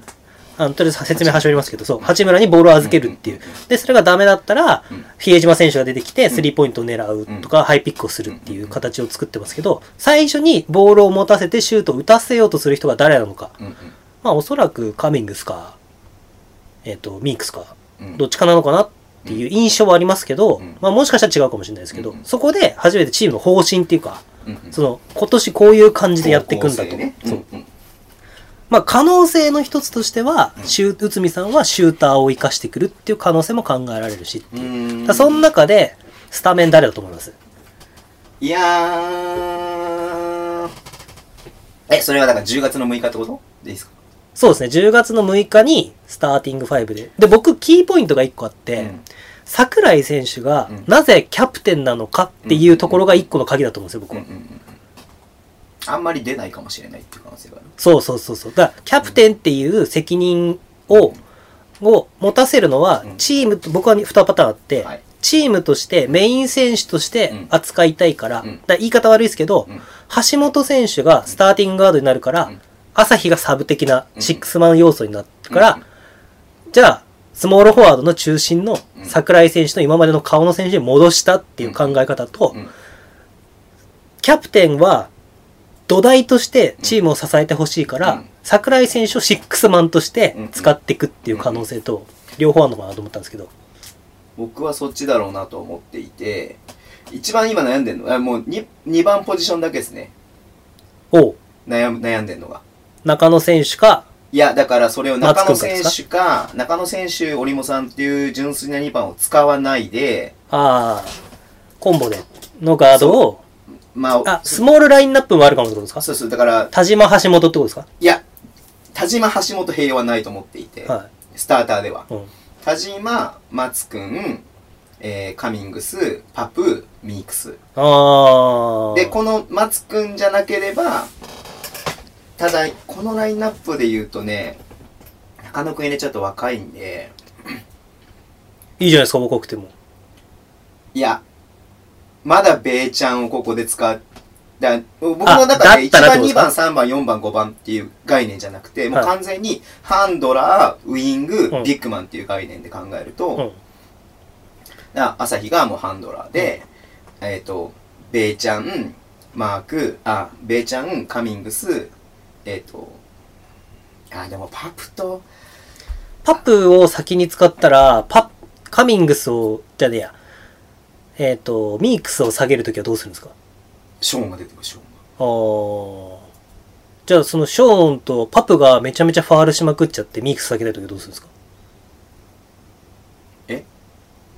日本人パプは結構うんサクッと出てきて開始2分で2ファールとかしますからどうなんだろうなでパプミークスはでも外さないですかいやスタメンならねあーその3人あとショーン入れて3人でローテーションかなあー5番ポジションと4番あそのビッグマンのうん二ポジションを三番四番うんだからねあのミックスが 前俺何回何回見てんだけどミックス入ってこなければもうパプとショーンで2人でビッグも5番だけやらせててあでマークとキースでし好きにやらせててっていう感じの方あがああなるほどウインガーの一人としてまあサイズはちっちゃいけどね、うんでディフェンスマークもね5番守れないくやもないからこれすごい面白いと僕は思うんですよはいはいこういうこういう議論がねはいうんうんうんだからその好きとか嫌いとかもあるし、うんうんうんその自分がこの選手好きだから出てほしい、うん例えば一番多分多いのは、うん田島のところにうん橋本が入ってきたじゃないですかうんうんうんでも田島ファンが多くて田島に出てほしいんだけど橋本っていい選手だよねって思ってる人も多いまとあ思もうちろんそし、れはあると思いますしそうだからさ多分開幕ではうん橋本スタメンはないと思います、僕は。えー、なんでですかいや、もうだここまでレバンガでやってきて、はい他の選手との連携とか、あそのあ内海さんからの信頼とか、内海さんの戦術の理解度って言ったら、絶対になるほど朝日の方が上だから、でもチームスローガンは変われです よどうなんだろうな まあ、それ、うん、だからさ、うん、開幕の段階ではないだろうなと思ってるけど、少しずつそれでうまくいかなかったら、例えばあーもう、第3節、4節、第1節、2節、3があるじゃないですか。うんあ横浜と島根だから、うんまあ、そこは多分取りこぼしたくないうんのはあると思うんです別に負けてもいいとは思うんですけどただその後のアウェーの渋谷からああ仕事っていうのもあるかもしれないあーなんかレバンガとかだったらね宮本さんはどうなんですか僕ですか、うん僕は、えっ、と、橋本、うん中野う、ん桜井、うん外国人二人。で、僕が悩んでる唯一の点は、うん桜井さんのところが川辺になるんじゃないかなっていう。うんうんうんで、そうすると、まあ、川辺の方がフィジカル的に、まあ、リバウンドとか、いろいろポストアップのディフェンスとかもできなくはないから、うんうんうんまあ、パプじゃねえや、あの、カミングスのところのカバーリングうんとかをうまく回していくかなっていう。それ一番ねカミングスの使い方がもったいない使い方だなと僕思うからそれだけはやめてほしいなと思うライいンナや、ップ僕もそう思います。でも、じゃあどうするっていう。 いやそれカミングス生きないくないですかまあもちもちろんやれるとは思うんですけど、はい。多分本来持ってるポテンシャルを発揮できる感じではなさそうな感じがするただその、走るっていうキーワード以外がまだ出てないんで、あそっかもっと北海道のメディアさんに出してほしいんですけど、あーそういうとこ聞いて。どことは言えねえけどどことは言わないけど、ちゃんとそういうとこを聞いて出してほしいんですけど、 やめよう怒られるうんいや、その、走るときにう、ん僕が思うの、この間言ったあの、代表とかも使ったうんうん、ファイブアウトのはいはいはいオープンからピックアンドロール。うんだああいうのもか使ってってどだからハーフのセットっていうのがあんまないんだと思うんですよねうーんイメージの中にでセットをするんだったら僕はアウトサイドシュートを生かすんだと思うんですよへーとミークスのポストアップからの1対1だから4アウト気味で多分やると思うんですよねだからカミングスはもう中にはいなくてで4アウトをポジ要はポストアップはうんうんあのーストレッチした中でアイソレーションしてカミングスに持たせてああのバーゴリゴリいくっていう確かに考え方としてそっちの方がミスマッチになるかそらうカミングスはやりやすいかもしそれうない相手のが2メーター級そうそうそう。で、2メーター級を外に出だ出させてうんうんうん、出てくるんであれば、1対1で確かにメイクするとか、カミングスとミークスのピックアンドロールでメイクするとかってあーそれはありいかもうしれない可能性が僕はあると思うんですよ。ただそうなると、多分リバウンドの部分とかうん、あ確とかにディフェンスの部分でどういう風にするかなってなると、川辺が結構必要なんですよね。川辺でね、今日のうんなみなみいなみのコーナーで、うんうんあの、川辺選手のん、あの、インタビューが入ってて、へーで、川辺がかなり体がでかくなったと。で、へー大塚ストリングスコーチほの、らほらほらそれは力がでかいへ。ーっていう部分でもわずかだって1ヶ月ぐらいしかうそう。で、これはいろんな選手が今まで聞いてる中でも言ってたんですけど、ストレングスコーチが入ったりとか、ストレングスコーチが変わったことで、急に自分の体が今までなく覚醒するっていうのは、よくある。えー、ドラゴンボールみたい。 そう。本当に、精神と時の変化みたいな。そうなんだ。まあだだから、ベイちゃんが外人抑えられる、すごいなんか、すぐ字面だけ言うとなんかものすごい適当な言い方 だけど、カーベ選手がね、外国籍選手をね、はい抑えられるっていうのは、魅力ありますよね、そしたらね。し、逆に言うと、彼はそれをやらないと自分の存在価値を出せないところもあると思うんで、まあもちろんパプとショーンもいるから、でも、こう、なんていうんですかね、こう、基準点を走るっていうところに置くんだったら、多くのところが、要はスリーポイントが4番まで打てて、うん、うん、だからカミングスを4番、まあ、うん、うん4番ってそこは一緒なんですけど、うんポジションにこだわりはなく、うん、もう例えばハンドラー、うん、うんウイング、うんビッグマンっていうの中で、ウイング扱いのシューター選手を3枚置いてうん、うん生粋、のシューター側の中野くん、うん、うん、えー川辺うん、カミングスっていうところが外を固めてで橋本選手がそれをコントロールしてで場面に例えば持ってき方によっては、うん中野選手もできるし別にでうもん川辺もカミングスもハンドラでできるじゃないですか。ああ、まあ、となると要は走るコースをそれぞれ各々走るけど、うんミークス以外は、要は決まったラインをうん先に取ったやつが走ればいいことになるんで、うううだそういう練習してんのかなっていう。へえだからリバウンドバーン取って、例えばですけど、川辺が取ったうん。そしたら川辺が自分でプッシュして、もう橋本は走ってる。中野選手もコーナーに向かって走ってる。で、カミングスも走ってる。ミークスセンターが走ってく。うんって言って、散らしてって、そっからもうドリブルドライブして、動かすとか。ってやると、えっ、と、多分8秒ぐらいで1回のシュートチャンスまでいけるんですね。 8秒かかんないじゃないですかそれで言うといや、かかんないと思いますよ。うんうんでも、そこから作り直す可能性があるんで、うんうんで、14秒残るじゃないですか。で、14秒に関しては、セットっていうよりも、ハイピックとかのシンプルなうんうん形で、持ってるやつがストレッチして開いて、呼んで、ミックス呼んでうん、ピックアンドロールみたいな。そうすると、全員ピックアンドロールできるんで、で、まあ、ルカを台に出すとチームが違うんであれですけど、ルカがやろうとしてることも結局、馬場雄大までピックアンドロールができるようにするうんことを念頭に置いて去年やってたんで、はいはいまあ、その、ブームっていうか、トレンド的にはう、んそういうふうに、川辺もピックアンドロールのハンドラーとしてうん使える。まあ、そこが桜井選手になっても別に、まあできできるってういう。で、ミークスと、のところんうんは、ショーンとパプでカバーしていくからう、んで、まあ、なんか高さで、きつい、どうしてもきついってことがあれば、うんカミングスを下げるか、カーベを下げて、うんセンタータイプの、うんあれを足せば、そう、どっちかを足せば、っていう考えかな、みたいな。えそれそこでなんで橋本選手はスタメンですかいや、プッシュしていくことと、ディフェンスのところを考えていくと、橋本選手、あと外国籍が全部ガラッと入れ替わったことを考えれば、うん僕はガードのスタート地点はう、んもう実力の問題かあなっていもうう。ゼロゼロスタートでリで橋本選手も別に使えるけど、うん田島の方がそういう意味では外のシューター的な立ち位置で使えるかな。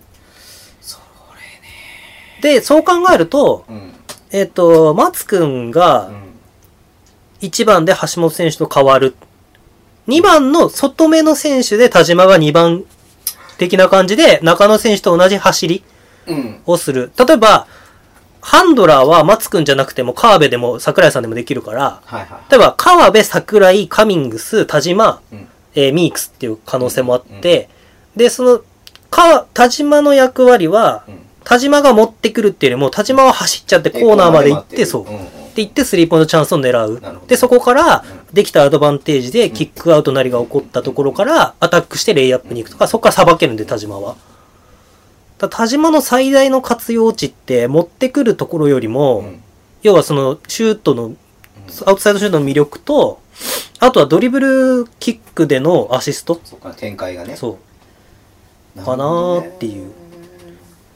まあ、ディフェンスに関しては僕、ズボンさんと多分一緒だと思うんですけど、うんゾーンディフェンスも結構対応されると思うんで、うんうんその高さっていうところを内海さんが戦術的にうんゾーンを使って、うんこうちょっとこねくり回してくるっていううんのは、まああるのかなっていう。だからそのゾーンを仕掛けるタイミングがポジティブかネガティブかっていう。あああのちょっと戻っちゃいますけどう、ん日本代表のうんトルコ戦でのゾーンのやり方はちょっとネガティブだったかなっていう。んんんん止めらんないから、う、もうんそうそうそもうドゾーンでう。うん。一回やってみっかみたいな。なるほどだからね。主導権を握る、それで、うん。当たり前ですけど、ズボンさんもいつも言ってますけど、うんディフェンス頑張って走るって当たり前だけど、うんそのメンバーでディフェンス頑張って走るってことを考えるんであれば、うん田島を先頭に走らせた方が怖さがあるんですよ。あスピードもあるし速いからねうん持ってくるっていうよりも。そっだから、レバンガで考えるポジションレスって、ポイントガードがいらないってことかなって。いらないっていう表現はおかしいですけど、いやポイントガードって言われてる選手がポイントガードの役割をしなくていいってでこもとですいよい、ねそう。ん。カミングスまでできるっていううんだから、カミングスを取ったメリットを使うんであれば、そうねだって結局ね起点になってコーナーでカミングスがそこから走やりだしたら一番最初にボールを持ってくるポイントガードポイントガード的なポジションって誰でもいいわけじゃないそですかうそうそうそう。逆に言うとそれがねあのミークスとかが持ってきて、うんそこからそのままハイピックとかパスしてピックかそうピックがスミナに行ってとかってのが手っ取り早かったりするわけじゃないうですか、ん。でシュート力のある選手はそうだなってそもういいんだそかうらで去年の練習見ても内海さんがやってる練習で結構そのリバウンド取ってから早くゴールにアタックするまでみたいな走る練習をやってて多分あの人はそういうのが好きなんでだからそういう意味ではここにスリーポイントが打てる選手はここに走ってほしいうんファーストビッグあのミックスですよねだから、うんのところ圧力をかけてここに走ってほしいうんで、例えばミックスがリバウンド取った場合の、ミックスはセカンドビッグになるから、ファーストビッグ、例えばカミングスとかショーンとかパブは、こう走ってほしいとか、うんうんっていうある程度の役割っていうのはあるけど、誰かがこれをやらなきゃいけないっていうのは、だからそこは僕も一緒で、ポジションレスな部分で、うんうんで、そこでスポ、スポットに、各ポジションをコーナーとかウィングとかって名前ついてるとこってスポットって言うんですけど、うんスポットに収まったところから、そのバランスを見て、ある程度、要は、決まったことじゃなくて、シンプルなフォーマットのハイピックとか、ウィングピックとか、っていうところでエントリーが入るのかな、みたいな。なるほどいやーで、どうなるか楽しみですねはい。で、まあ、ハンマーとか言ったりするんですけど、うんうんピックを使ってる間に逆サイドがフレアスクリーンしたりとうんうんかうんうん、こう、ダウンスクリーンして上がってくるとかっていう動き、ダウンスクリーンハンマーって言わないのかなまあ、をやって、オリモさんとかを活かしていくしう、んまあそのコーナーに田島がいたら結構面白いかなって僕は思ってるんですよ。よ森本さんは入れなそうですもんねそこにねオリモさんは向こうにフレアするよりは、なんか呼んで、ねドンってぶつけねてね、カールカットするってタイプなんいやで、それいいよねうんだからそこはおのおのなんで、いやーどうなんだろで、そうなると、カミングスはスクリーナーに使っちゃうともったいないんで、パプとかショーンとかう、うんまあ、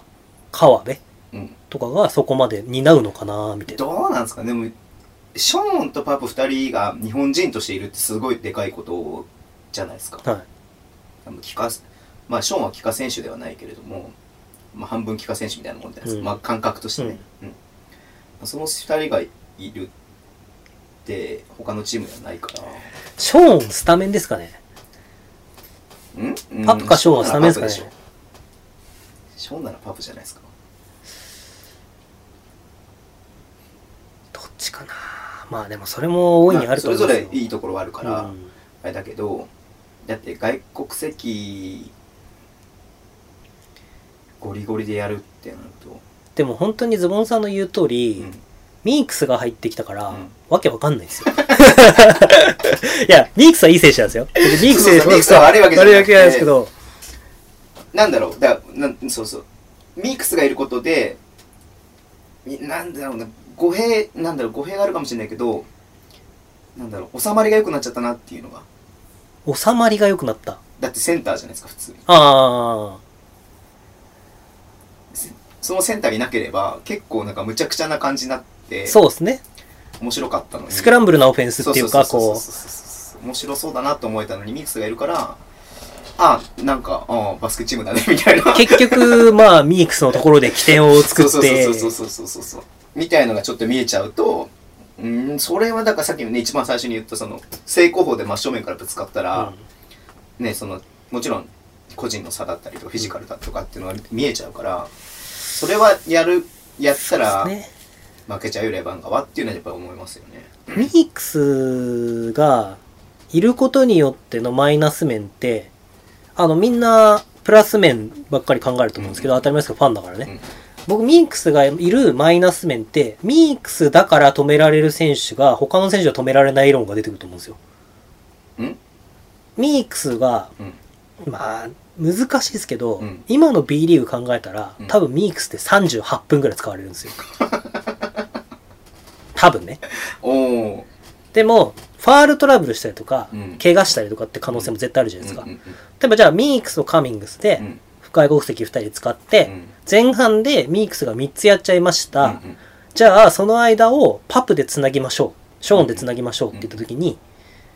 ミークスが止めてたから、あんまやられてなかった外国籍に、うんうんそこで急にボコスカやられるってことはあり得るんですあよ。でもそれはどこのチームもあることじゃないですかい仕や方ないじゃないですかでも、なんとなうんく、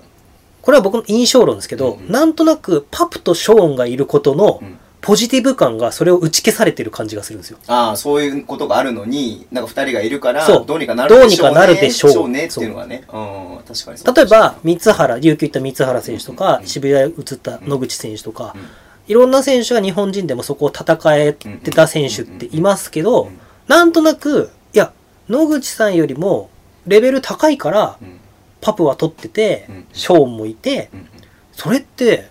2枚いるんだから、レバンガってめちゃめちゃ強くねみた いな。いや、でも2枚いたとしても、使えるの1枚だし、うんね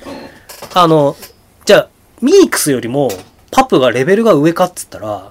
したら、パプ NBA 選手になってるはずなんうんうんで、別にパプが嫌いなわけじゃないですよ。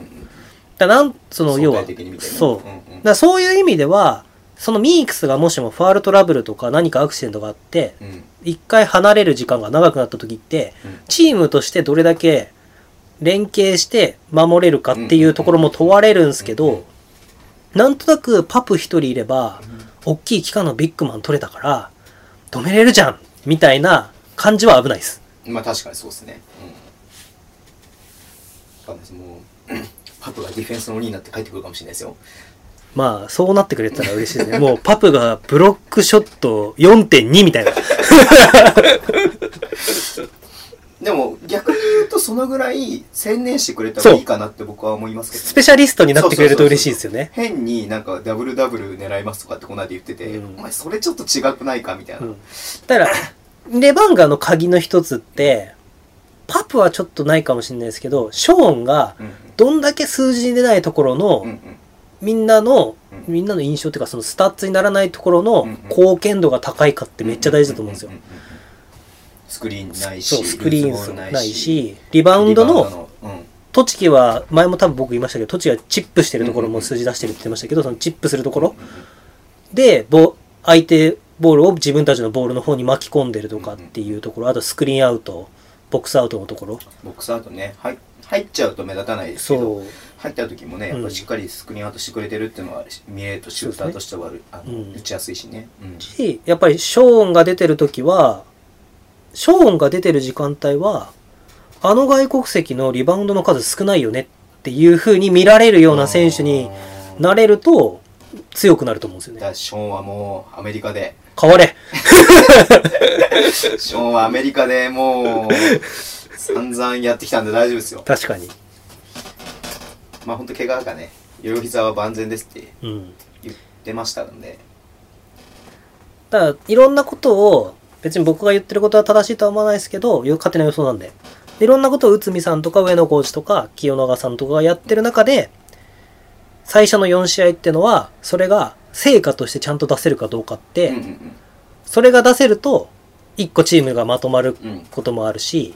まあどう捉えるかは何とも言えないですけどら四最初の4試合は結構あれなんですよね。だからここれも何回か前のポッドキャストで言いましたけど、横浜とうん島根なんで、そうそこで仮にですよ、仮に4連勝するのも僕は良くないなと思うんですよ。ああそうですねあ、もうこれで今シーズン、ね、さっきの空気感の話だけど、今いけるなファンがみたいな強いじゃん、みたいな。で、これのこの勝ちパターンみたいなの変に作っちゃうと、うんで、それ次渋谷行った時に、ね、それが通用するかっつったら多分、また違う。もちろん、そうそうそねれは重々承知で、チームの中は重々承知だと思うんだけど、うんそれこそファンが作る空気感で、そういうことを、なんか一勝一敗得失点差ほぼなしぐらいがいいです ねえ、4試合じゃ2勝2敗みたいな。いやそうあ一勝一敗ずつで一勝一敗ずどっちつも、うん。うん勝った試合は10点差ぐらいで勝って、うん負けた試合も1桁ぐらいで、うん勝勝てたけど、いい試合だったねっていう、こうなんか、こう、感じが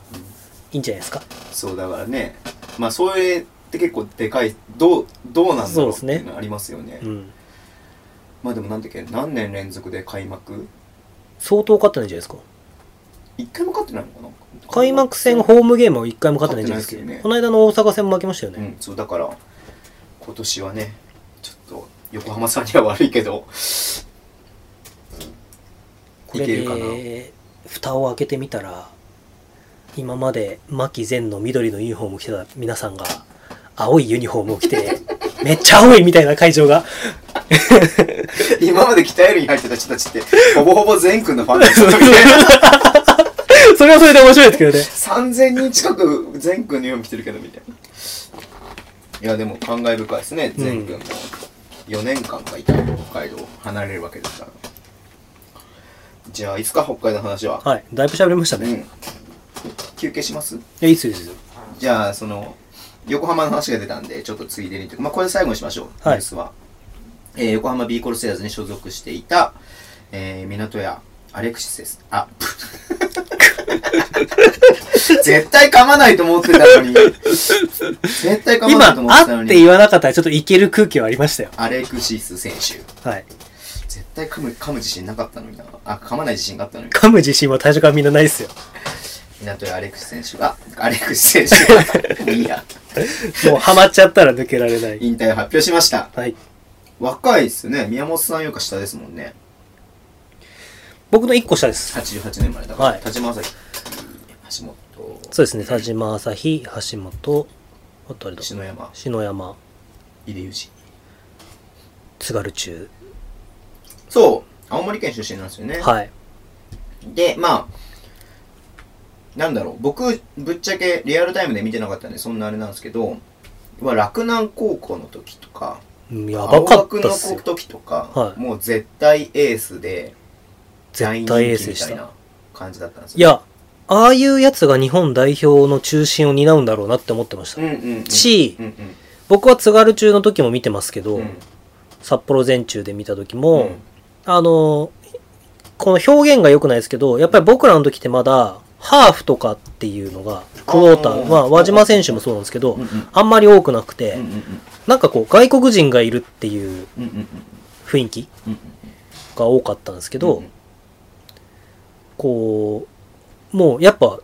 あいつはもう日本人離れしてるよなっていう感じの、いやー、うんすごかった、本当にすごかった。ねだからひなんだろう比江島選手が洛南んに入った時にはい、比江島洛南ですよねわかるんです。だから1年生比江一島が年三年じゃないですかそう港屋選手が3年でもうなんか港屋さんがスーパースターすぎていや、全ス然ーもパうースターでしたよ。叶うあれは叶う気がしませんでしたみたいな、いや、本当に、ああいう選手が日本代、なんか、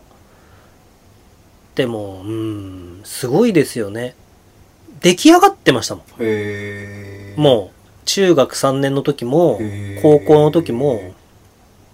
中学は全、全中準優勝でしたけど、うんまあ中学が出来上がってたっていうとおかしいかもしれないですけど、うん高校の時でもうなんか、港屋っていうプレースタイルがもう確立されてるっていうか、 YouTube とかでね辻選手とかと一緒にやってますもうんね、ん YouTube でちゃん何回か見ましたけどで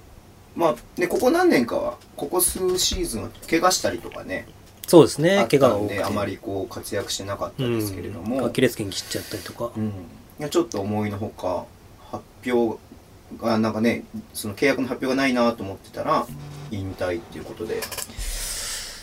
うん、まあお疲れ様でしたっていうところですけ どうん、どうなんですかねそのカテゴリーを落としてまでやりたくなかったのか絶対できるじゃないですかそれこそ例えばワッツとかねあ青森にそう行ったり、りとかっていうのも、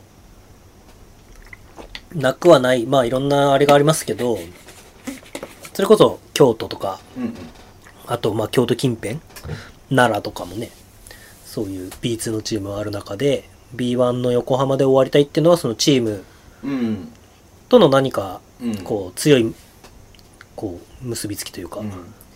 関係横性浜は。は今年ね、明確にもう河村選手をはじめ、最初にチームを変革させるってことで、まあ、高島選手とかも含めうて、んえっと、重工賞リストをバンでね、7人、レバンガよりか少なかったかな、7人ぐらいかな、レバンガって一番多かったんですレかバンガ8人で出しましたからね、へーレバンガ一番多かったです。変われ。 そう、それぐらい多く出したのはで、いまあ、その中に入っていた段階で、まあ、横浜とのは湊屋選手との契約は一緒じゃないなっていうのは読み取れたんですけど、まあ、確かにおっしゃる通り、ね、B2 のチーム、うん。欲しいチームとかはあったとは思うんですが、まあ、セカンドキャリアを考えたら、早めにうんうんうん、いろんなことを動いたりとか、うんうんうんまあ、スクールとかやるにしても、うんとか、クリニックやるにしてもとかっていうことも考えてるのかなとは、思ったりしますけど、どうなんですかね、バスケ、バスケ畑なんですかね。なんかお妹がなんかモデルで、ミスユニバースなんねかねなんかやってましたよね。頭いいんじゃないですか、でもやっぱ。モデルとかなんかそういうなんかちょっと芸能系でもいけんじゃない確かにちょっとだって、洛南って進学校ですよね。えでもほら偏差値70ぐらいの。でもスポーツ選手はスポーツ特待の人は勉強しなくていいみたいなのが日本でもばっかり通っちゃうじゃないですか青学もうん優秀ですよね。青学も一緒ですよばっかり通っちゃう別に八谷選手がが勉強ができないって言ってる意味じゃなくてでもそれが日本はばばっかり通っちゃうじゃないですかスポーツできればまあ、そうですね。スポーツだけやってればいいみたいな部分も正直あるじゃないですか、まあそれがよ全然良くないと僕は思うんですけど、うんいやーねびっでくりしもましたねまあ、なんか、やるんでしょうね。SNS で発表してきますって、なんか書いてましたけどうん、やってましたうんなんかやるんだったら、呼びますそう、と思ってさっきフォローしたんですけど、今更。何やろうかなじゃあ何やりますうーん港青森に 3x3 のチームでも作りましょうか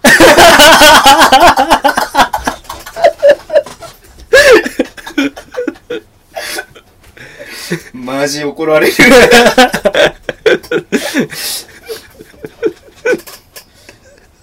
青森出身のね選手集めて。はいスタープレイヤーのね京京之助とかいういろんな面々に喧嘩売ったんで喧す嘩よ売れてますね。 はい。まあ、そクうですリニねックとかね、やれ、やれ、やらしてもらえばいいし、育成年代だったらね、シーズンも関係ないから。うん。まあでも専属でどっか入るんじゃないですか。まあそうですね。まあそれがあるからうん、どっか会社とかなんか起こしたりとか入ったりとかするから、うんうんうんそこの今リリースが出たんでしょうね、このタイミングで。いやー、びっくりしました、でも。 港屋劇場みたいなのどうですかどういうことですか劇場ってどういうこと ですかいや、でも本当ね、まあ逆にね、こう、もう一花咲かせるだろうなって僕は勝手に思ってたのああ、最後に。そうそう、最後にいいというか、だからそのベテランとして、なんかこう、ロールプレイヤー、うんまあ、シューター、いや本当パッて出てきて、パッてシュート決めて帰るみたいな、なんか、そういう、あの、ビンス・カーターみたいになれそうな選手ですもんね。うん本当に。た、やり方を怪我にきっかけうんにスタイルを変えても、うんうん全然外のシュートバスバス決めてくるとか。 30超えるとそういうかっこよさってあるじゃないですか。うんずっとなんかもう、出てて活躍するよりも、うん職人みたいな方がかっこよかったりするじゃないですか。だからそういう感じでもう一花咲かせてもらって、トップチームのそういう、なんだろう、こう、ちょっと出てきて、ちょっとかうん仕事して、すぐ、またベンチ戻ってみたいな。 10分ぐらいしか出ないんだけそうそうそうど、残り9秒のセットオフェンスで任されるとか、うんまあそういうのでもあるんじゃないのかなって思ってただけにちょっとねびっくりしましたね、うんなるほど。港屋か。 残念だいや今な。年多いっすよねあまあ毎年そうなのかな特に追っかけてるから多く感じるのかな木下選手もそうだしあと誰だで、も、まあ、うんうん、 3年やったからっていうのもあるんでしょうね。あ B で B でうんうん。 B リーグが3年っていうのは一つの節目というか、ああなるほどねでまあちょっとずるい話ですけどセカンドキャリアとかを考えれば、うん B リーグで B1 チームで3年間やってきたっていう実績は知名度としても使えるし今後バスケ業界がうんもっと盛り上がってく盛り上げていくってことを考えればいろんな仕事が生まれてくるわけじゃないですうんうかんうん。であんだけ顔もいいとうでん知名度もあるってなってくると、まあ、いろんなオファーもあったのかなっていうのは、うんで本人がもしかなりプレイヤーとしてやりたいでもしかしたら横浜としても、まあ、交渉には出したけど、まあ、残るんだったらもう一回交渉の席にはつくとうんうんかうん他チームからもオファーがあるって中で悩んで決めたのかなっていうのも感じなくはないですけど。まあ、悩みますよね間違いなくねまあでも、プロ野球のエージェントの人とかとよく話すんですけど、うんうんそのもう、その、バスケでいうとこの交渉のリストうんに乗って、戦力外通告って野球だと言うじゃないですか。うんうんうんで、トライアウトとか受けてう、んまたチーム入り直したりとかするんですけど、いうんやもうその時点ですぐやめた方がいいって絶対言いますね。へえトライアウトで入ったやつ、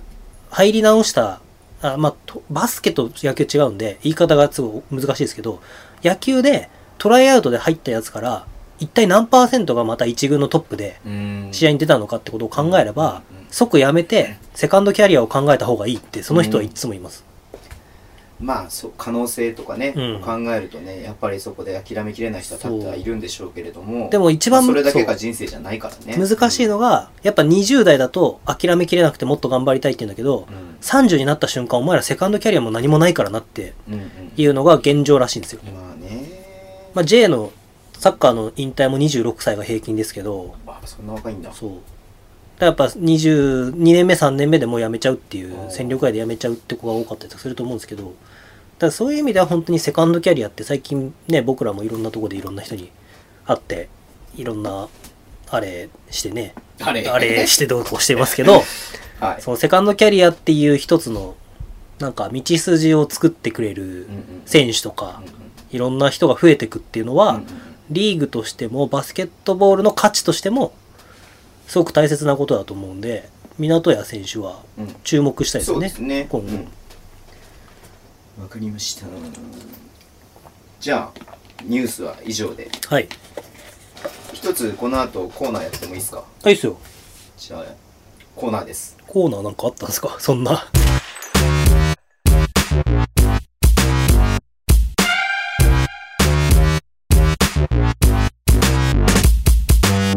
コーナーをやりたいと思うんですけどコーナー宮本さんとねちょっとこの間話してはい僕らに足んないものは何だって言ったらはい双方向性が足んないなっていうそうですねインタラクティブね僕ら一方的に喋ってるだけなんでもうちょっとリスナーの方の意見をね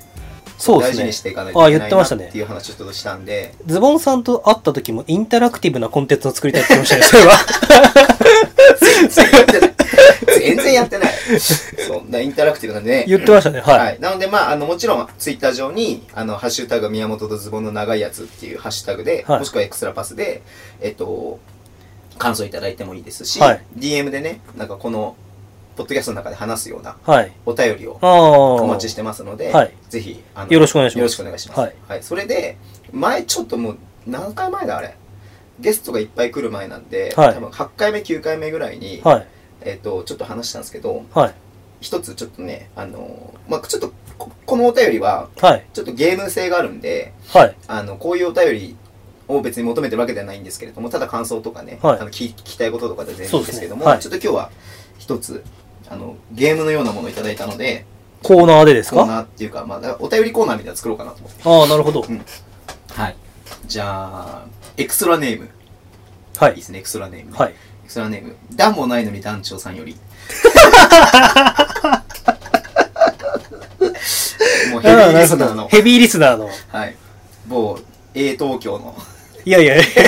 某 A 東京。他にあるのか、某 A 東京。京の。段も誰のに団長さんからいただきました。はいえーズボンさん、宮本さん、こんにちは。こんにちは。えーいつも限りある時間をなんとか割いて聞いています。ありがとうございます。えっと、ね。えー今回はぜひ楽しい妄想を繰り広げていただきたいと思い、お便りを送らせていただきました。もはい。う多分ね、段もないのに団長さんが投稿したことすら忘れてるっていうね。 あぐら だいい前にぶ前にそ、う、だいぶ前にいただいて。全然インタラクティブじゃ ない。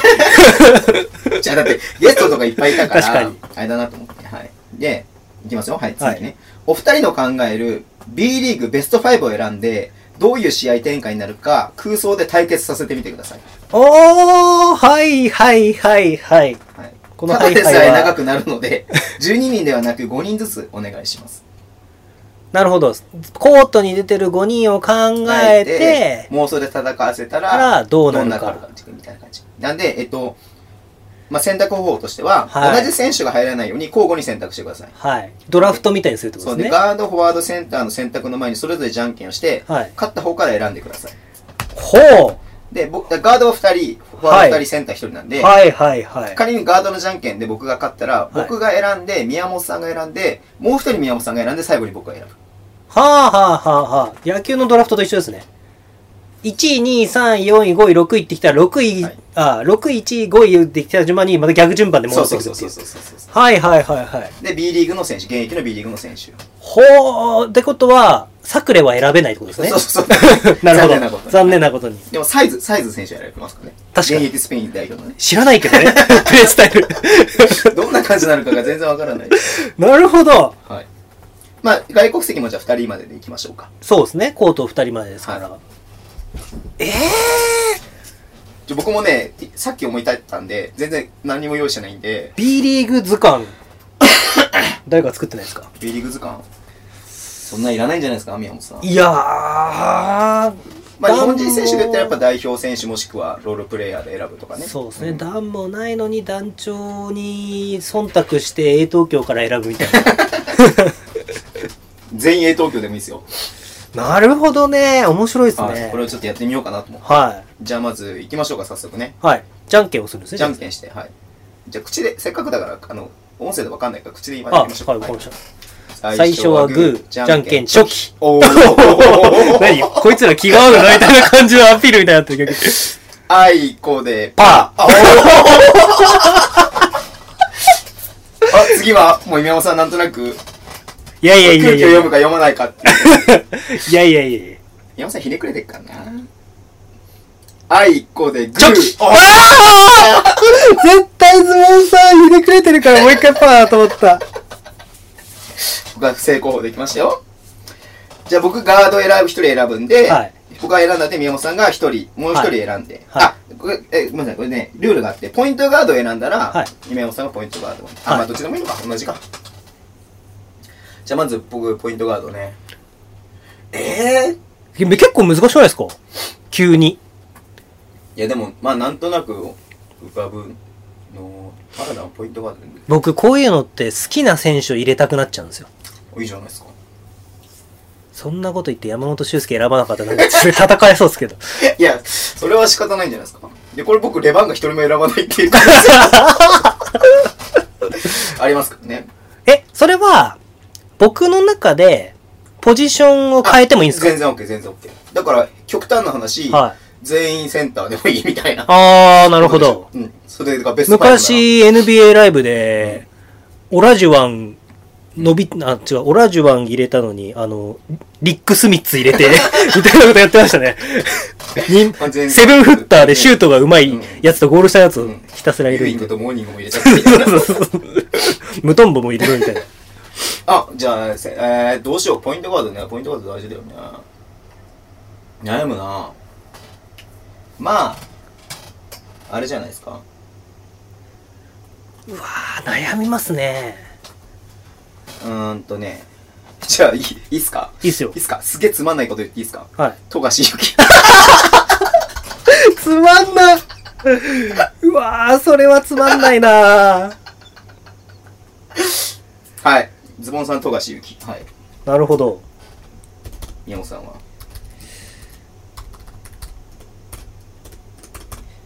富樫勇樹。で、ポイントガード僕が選ぶんですもんね。そうそう。あまあまあ、あまあ、どのまあ道連続して選ぶから、あの、同じですけどね。ポイントガードか。いい選手。山も、山も、山も、あ、ポイントガードか。 山も。うわ、すげえ悩む。 めっちゃ今二人で悩んでる。えー、ちなみに誰え、言っちゃっていいんですかうん。純粋に選びたいのはう、ん。笹山。えー、ええ意外。はいはいはでも、い。うん。今ちょっと思いついたのは、うんポイントガードマブンガあー、ありだね。それは強いね。そっちの方が面白いね。笹山好きなんだ。いや笹山で、笹山。は名古屋ダイヤモンドルー笹山ズなんだっけ高橋。はいた塚山全然違う名前かもしれない。高谷高谷か。今山さん、シューティングガード。ポイントシュータータイプのポイントガードですねまあ、2番ポジションっていうだけで別に、まあ、いいっすよ、ポジションか。えポイント登録はピポイントガードですよあポジション登録あ、は違う違う違う違う。次、シューティングあ僕はシューティングガード選ぶんですね2番ポジション選んでください。え連続で選ぶの難しいな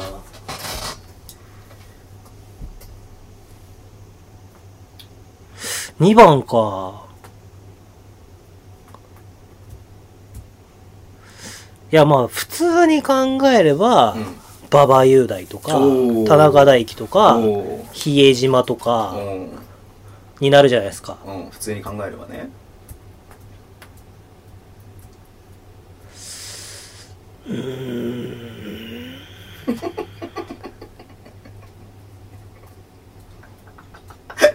放送事故。うわーこれ悩むなー僕はもう出てますよ、答え。答えって言わないのか。決めたはい。岸本おお。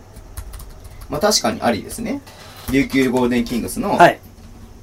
もう今年はキャプテンじゃないのかな、岸本選手。今年は田代になりましたねあ、そっかそっか。僕ね、カミングス。なるほどウイングで完全にウイングで使うんですねカミングス。マーキース・カミングス。おレバンガの選手出ているや、ちょ入れとかないと な。ちょっと、ちょっと入れとかないとな、みたいな立場上。じゃあ、フォワード行きましょうか。あ、じゃんけん。じゃんけんやり直します。うん最初はグーじゃんけんパーおおー合うな。気が合 うな。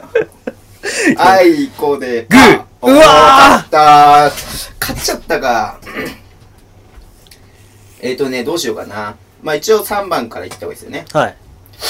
3番か。え、富樫勇樹カミングスでしょディフェンスできる選手が欲しいですね、富樫勇樹カミングスうん人のこと言えないですけど渋滞してませんかだからね、シュー、スリーポイントはね、打てなくていいんで、やっぱディフェンスが欲しいんですよ。ああそうですねえー、広瀬健太。うわー渋い 渋いなそれはで、ほら、もう外国籍さ、使えないからさ、僕ここで。 そうですねうん。もうセンターに一人使わないとそう。 はい。 3番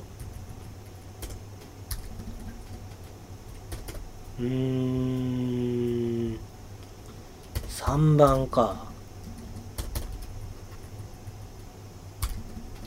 誰だろうな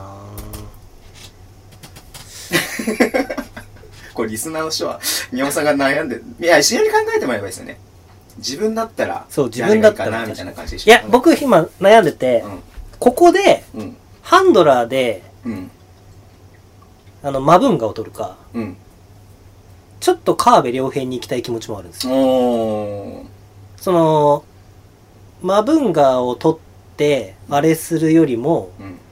ちょっとハンドラーで川辺両方へ行って、両ウィングに笹山、岸本っているのいいな、みおたいな。ー。で、マブンガーと自分でも行っちゃうんで、うんうんうんうん。確かにね、自分でいき、まあでもそこから展開もできるからね、まあそう、ね。じゃあマブン ガで。マブンガ。ジュリアン、ジュリアンジュリアンマブンガですねマブンガ。うんはい、じゃあ宮本さん。4番ポジション4番ポジション。ちなみに宮本さんも僕も外国籍をね、もう一人ずつお、なんかいいバランスで取ってますね。使っちゃってます、しかももうウィング系で使ってる。まあ、カミングスとマブンガ、これ、マッチアップじゃないですか。そうですね、確かに。うん。確かに。4番。うん4番5番まで考えて4番取らないとですよね。う。そうなんですよ。タイプもあるからね。そうなんですよね。ここで外国籍を取るか、次で外国籍を取るか、そうなんですよ帰。化選手を取るか。うわー、悩ましいな誰がいいかないやー、悩ましいな ーうわー、どっちにしようかな。あ、俺、蘇我市じゃなくて波里の方が良かったかこれ悩ましいですな。ね。波里が良かったな、これ。どっち別に変えて もいいっすよ。じゃ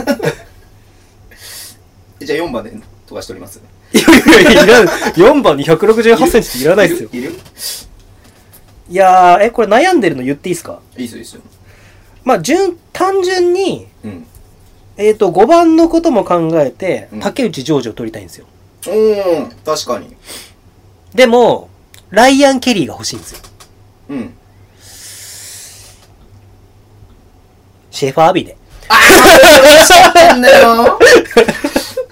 俺5番でシェーファー欲しかったんすよね。 4番でシェファー・アビ。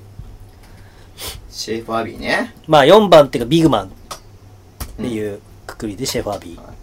うわー、そっか、そうきたか。お僕ね、5番でアビー取ろうと思ったんですよ。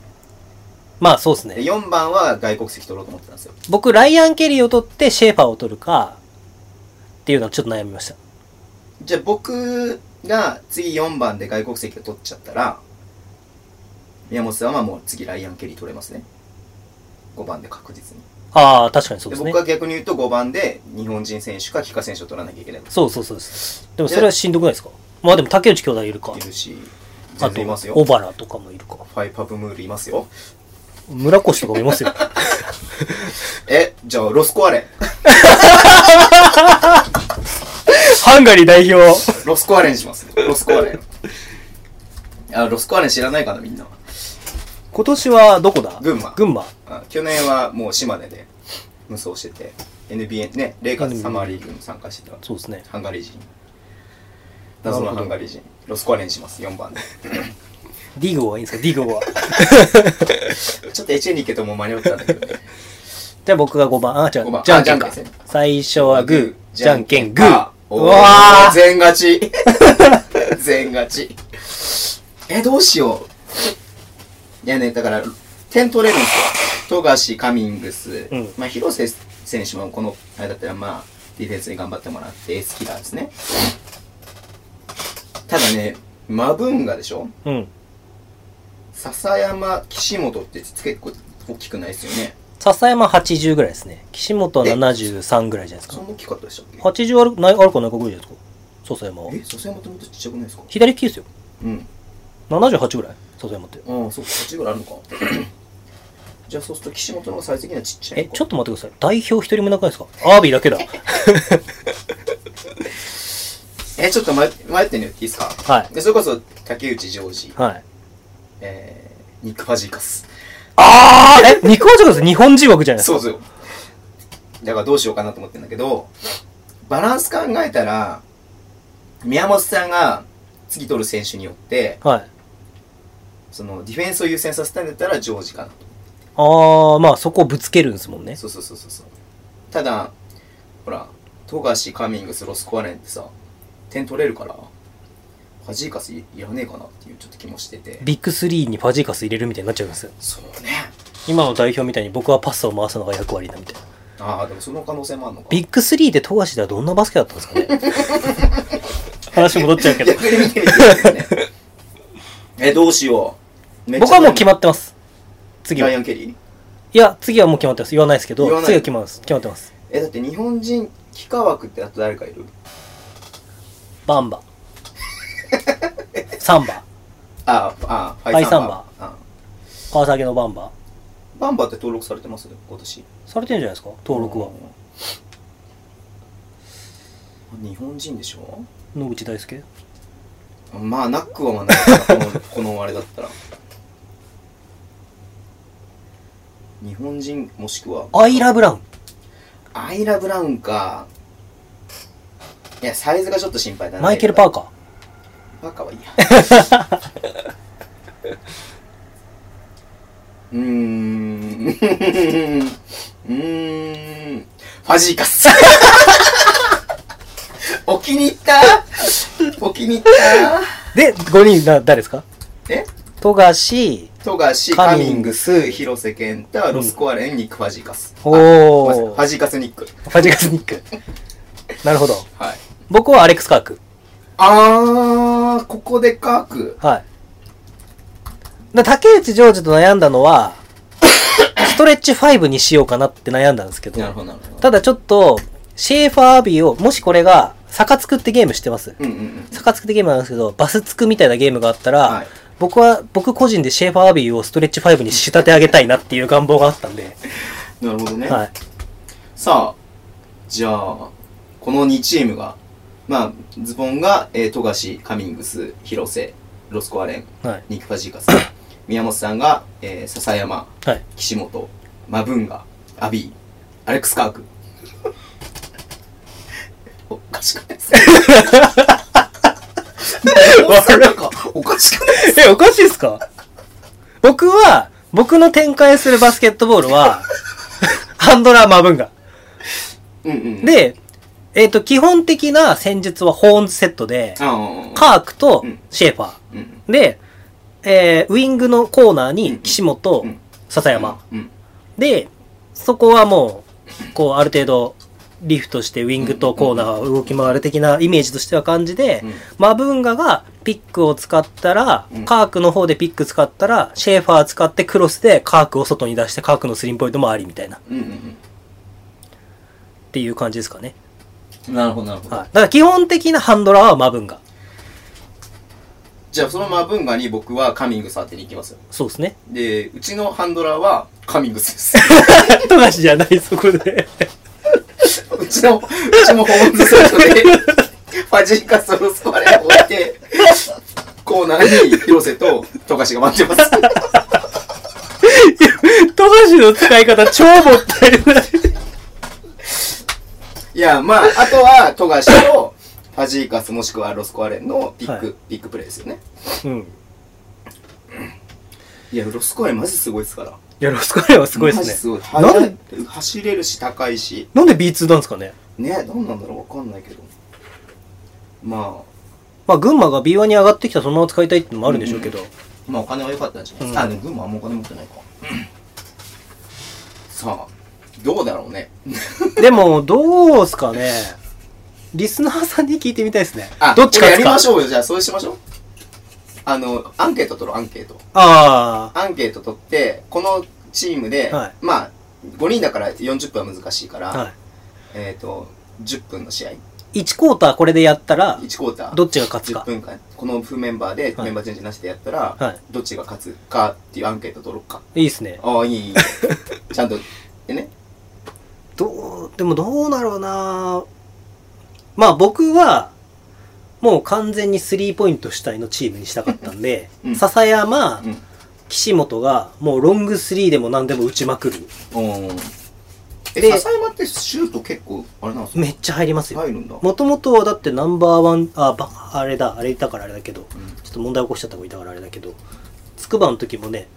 ツーシューターみたいな感じで、ポイントガードで持ってくるけど、うんシュートうまい。で一応そのほら戦い方みたいなのをポイントを書いた方がみんな分かりやすいと思うのでマブンガを起点にしてえー笹山と岸本がスリーを打ちまくる、そう。で、まあ、ピックのうんえっ、と、カークが来た時は、やっぱり基本的にポップアウトして、うん、カカークのスリーポイントもあり、ークのピックプレそう。で、シェーファーが来た時は中にダイブで、シェーファーとトライアングルでうん、カークが外に来て、シェーファーがポストアップすると。ーポップで、えー、と アビーはダイブアビーのピックプレーはダイブそうですね。なるほどいやこれちょっと委ねたら面白いですねで、まあ、笹山とか岸本のうんワンピックでのスリーポイントもあるんで、このメンバーは。うんいやこれあれですねただ、あのー名古屋が確かスリーポイント死闘数が1位なんですけど、はいあ名古屋とか比にならないぐらいスリーポイント死闘数が1位です。このチームは。もう、ツーポイントよりもスリーポイントの方が多 い。ツーポイント、え、シェファー何ゴール下でダンクしようとしてんのみたいな感じのチーム。ゴール下は第一優先でしょ。現代バスケにおいても。なるほどはい、じゃあこれでちょっとえっ、とアンケート取ってどうします負けた方は何しますうんなんか特に面白いことが思い浮かばないん でうんこれいいっすねこれ面白いっすね B2 編もやりましょうよえだって僕ロスコーラに入れちゃっても確かにあ東地区編とかにすればいいんじゃないですか、ああ確かにね東地区6チームから縛り中地区6チーム縛かりら入れればいいんですか左利きだけとか逆にそんないっぱいいますえいるんじゃないですかあとあの20代20代とか、ああそうですうね、ん、30代とか30代少なくなっちゃうか 30代マイケル・パーカー必須になってきますね歴代東海大学対筑波大学とかあー絶対東海の方が強い 数が多いから確 かになるほどまあここにね馬場雄大とか田中大輝とか比江島が入ってきた え代表選手いますシェーファーだけかで富樫が入ってきた富樫あ富樫かうん入ってこの辺りがねまあエクストラパスらしいんですけれどもはいえズボンさんはどんなバスケットを展開するんですかそれでいや、もうだから、ファーストオプションは、えー、富樫のスリーポイント、カミングスのスリーポイント。で、まあ、展開させるとしたら、まあ、インサイドでファジーカスと、ロスコアレンがうん暴れる感じかな。ファジーカスとロスコアレンは怖いですねうん。ちょっと、うんシェーファーじゃちょっと止められない感はありますね、うん。確かに。だっマブンて、ガとカミングスでやり合うでしょうん、だってそこはもうバチバチじゃないですうか、んでシェーファーがどっちかにつかなきゃいけない からうん。うん。まあでも、いけんじゃないどっちつくかなロスコアレンでしょニックじゃなくてですか、うん、肉とカークでしょだ結構シェーファーのディフェンスが鍵を握りますねこの戦いおー、確かにね。案外だって高さも岸本と富樫のマッチアップだからうん。そんな高さ関係ないし、笹山広瀬笹山広瀬はちょっときついかでも広瀬はそんなにオフェンスにはあんまりこうあその期チー待ムしでてないわはけじゃないけれども貢献度は高くないってことそでうすそうかそうそうそうこうファーストオプションではないかいなやでも渋いところで決めてくるのがまた広瀬ですからね、ルーズボール拾ってとか、リバウンドのねあれ拾ってとかやってくれると思うんでまあなんだろうこうそのこん こんだけなんか点を取ろうとする中で広瀬選手入れるあたりがなんかこういや我ながらよく難しいのが、はいそれを見て難しいのが、広瀬は笹山を止めれるんですようんうんうん全然うんうんでも笹山を広瀬が止めるのが結構難しいんですよねうんおー地味にじゃあそこつきましょうかそうだからそこをちょいちょい疲れると広瀬さん結構こうなんか欲しいところで点を取ってくるタイプだからうんうん結構ポイントポイントでコーナーからうん打つふりしてドライブとかされて笹山が抜かれて高さ使われてうんうんうんレイアップとか持ってかれると結構きついですねじゃあ皆さんも名前つけましょう名前チームにチームズボンとチーム宮本じゃダサいで しょなんだろうな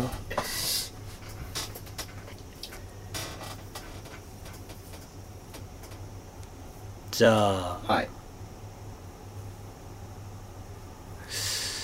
まあ、僕はあくまでもはいそのマブンガがハンドラーですけどうん笹山を主体に行きたいんではいヘッドコーチ入れようよあヘッドコーチ終わんないこれヘじゃあヘッドコーチだけ入れましょうかッドコーチ入れて終わりましょうここ最初はグじーじゃんけんチパョーキあおお笹さんサッサさんね好きだもんねサッサさんね誰にしようかなヘッドコーチ 誰だろうな誰だろうなこれ聞いてる人以上に僕らが盛り上がってることが伝わってます かねいやーこれ段もないけど何段もないのに団長さんいい投稿ですねこれね、うんいやーえー、っとね、ありがとうございます外国人がいいな外国人がいいな外国人誰がいいかなこれでもファジーカスだもんなファジーカスを使うってなるとカミングスでしょ結構まあカミングスだからカ梶山さんかな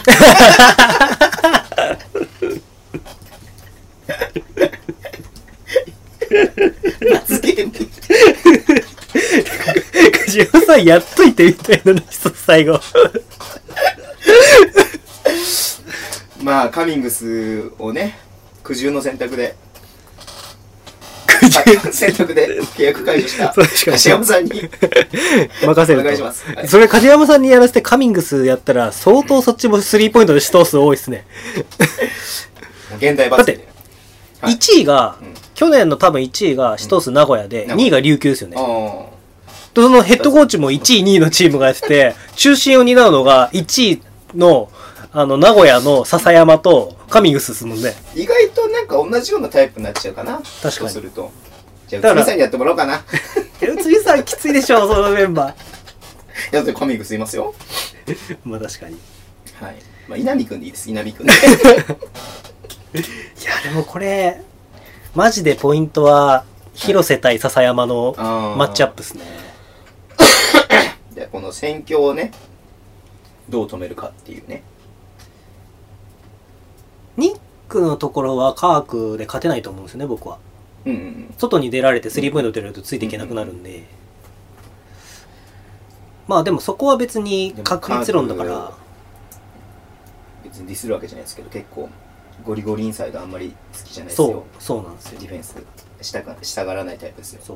うだからだからそこはイーブンっていうかうんスリーポイントカークが決めてもその分ニックのフックで決められちゃうみたいなそっかイーブン感はあるんでカークで来るならばデイビッド・ドグラスが一番良かったなあ B リーガーじゃねえや 確かに確かに今現役 B リーガー でめっちゃ B リーガーでプレー B リーグでプレーしたいって言ってるけど まあカークで来るって分かってたらドグラスはありだったかもしれないですねやっぱ僕のブレないシーンとしては、うん去年カークを MVP に推してるんでああまあまあまあまあまあそれはねだから本当に悩んだのは竹内ジョージを入れてうん完成されたストレッチ5を作るかうんまだ未完成のシェーファーを入れてまだ未完成のストレッチ5にするかっていういやでも面白いじゃないですか、でも多分だからうんまあその坂つくじゃねえやバス作ってゲームがあったら、うん僕はめっちゃセットオフェンスやった後になんでそこからシェーファーにスリーポイント打たせるんだよとかめっちゃ打たせまくって めっちゃ外れて負けるかもしれないですリスキーなんですね OK じゃあこれ投票しましょう 1, 週一週間もいらないか2日ぐらいねはい投票して来週発表しますんでどっちが勝つかね楽しみにしててくださいはいじゃあ GM もうズこボんなン感じで、あのーまあね、こういうおお便りじゃなくてもいいので、まあ、感想とか、宮本さんに聞きたいこととか、まあ、ズボンに聞きたいことはあんまないと思うんですけれども、あったらぜひ、ね、DM でもいいので送っていただければと思います。お願いしますで感想はハッシュタグでね、ツイッターとか書いていただければと思います。ぜひ皆さんのベスト5をああ、それもいいっす投ね。稿してもらいたいですねああ。それ、を聞いたのを僕らは勝手に妄想を広げて、うんうんうんうん。あのエクストラネームのまあツイッターのあれでもいいですけど、うんうんでこの人のチーム気になった、うんこの人のチーム気になった、うんお互い戦わせたらどうなるだろうとかもいいんじゃない ですかじゃあ皆さんの B リーグ現役ベスト5もう合わせて募集しますので いやいいねこれいやーね面白かったですねうんさすがはい弾もないのに団長さん素晴らしい素晴らしいですね、はい、じゃあそんな感じでで今週も終わりでいいですか、はいこの後また2時間3時間喋んなきゃいけないんでそうですねチェコ戦も控えてますしね2時間バスケ見てから2時間喋りますからそうですねねどんどんどんどんもう何もやってないじゃないか今日はみたいなねやってんのかめっちゃやってるんですよ逆に 逆にねはいじゃあまあ感想はねお待ちしてますので、はいよろしくお願いしますで「なみなみいなみ」は、えーインターネットで聞けることが判明しましたのではい毎週火曜日じ午後12時33分33分からはい、 12時47分はい札幌村ラ ジオ違う媒体の出演宣伝をしてますけどいいっすか何かありますまああとはバスケットボールラボで検索してくださいそれね大事ですよ僕でも結構なんか最近うんあのまたサイト更新してはいはいはいあの結構いろんなみんな応援してる今後の選手たちうんうんうんうんの山本選手木下君もね木下選手うん酒井選手、んえー鍵富選手うんあとこの間知り合ったグラビアアイドルの中崎さんおーのグラビアアイドルなのあの子何アイドルって言えばいいんです か分からないけどバスケアイドルうんうんうんわかんないけど。とか、いろいろ、こう、おののの活動がわかるようにくっつけたんで、はいぜひ一緒にみんな見てくださでい応援してもらえれば。うんそうですねなんか87ラボは、そういうみんなで応援できるような、うんあれも発信していきたいなと思ってるんで、了解ですぜひよろしくお願いしおま願いします。すはいじゃあどっち勝つかなチェコあ、すいません。ズボンさん対僕あの僕の話話チェコと日本 じゃないそっちでしょ今日はそっちの方が熱いって話なんですねじゃあ、えーまた来週もよろしくお願いしますはい。See you guys! これ言ったら終わんないでしょ、だって。 See you guys じゃないですか終わりますありがとうございます。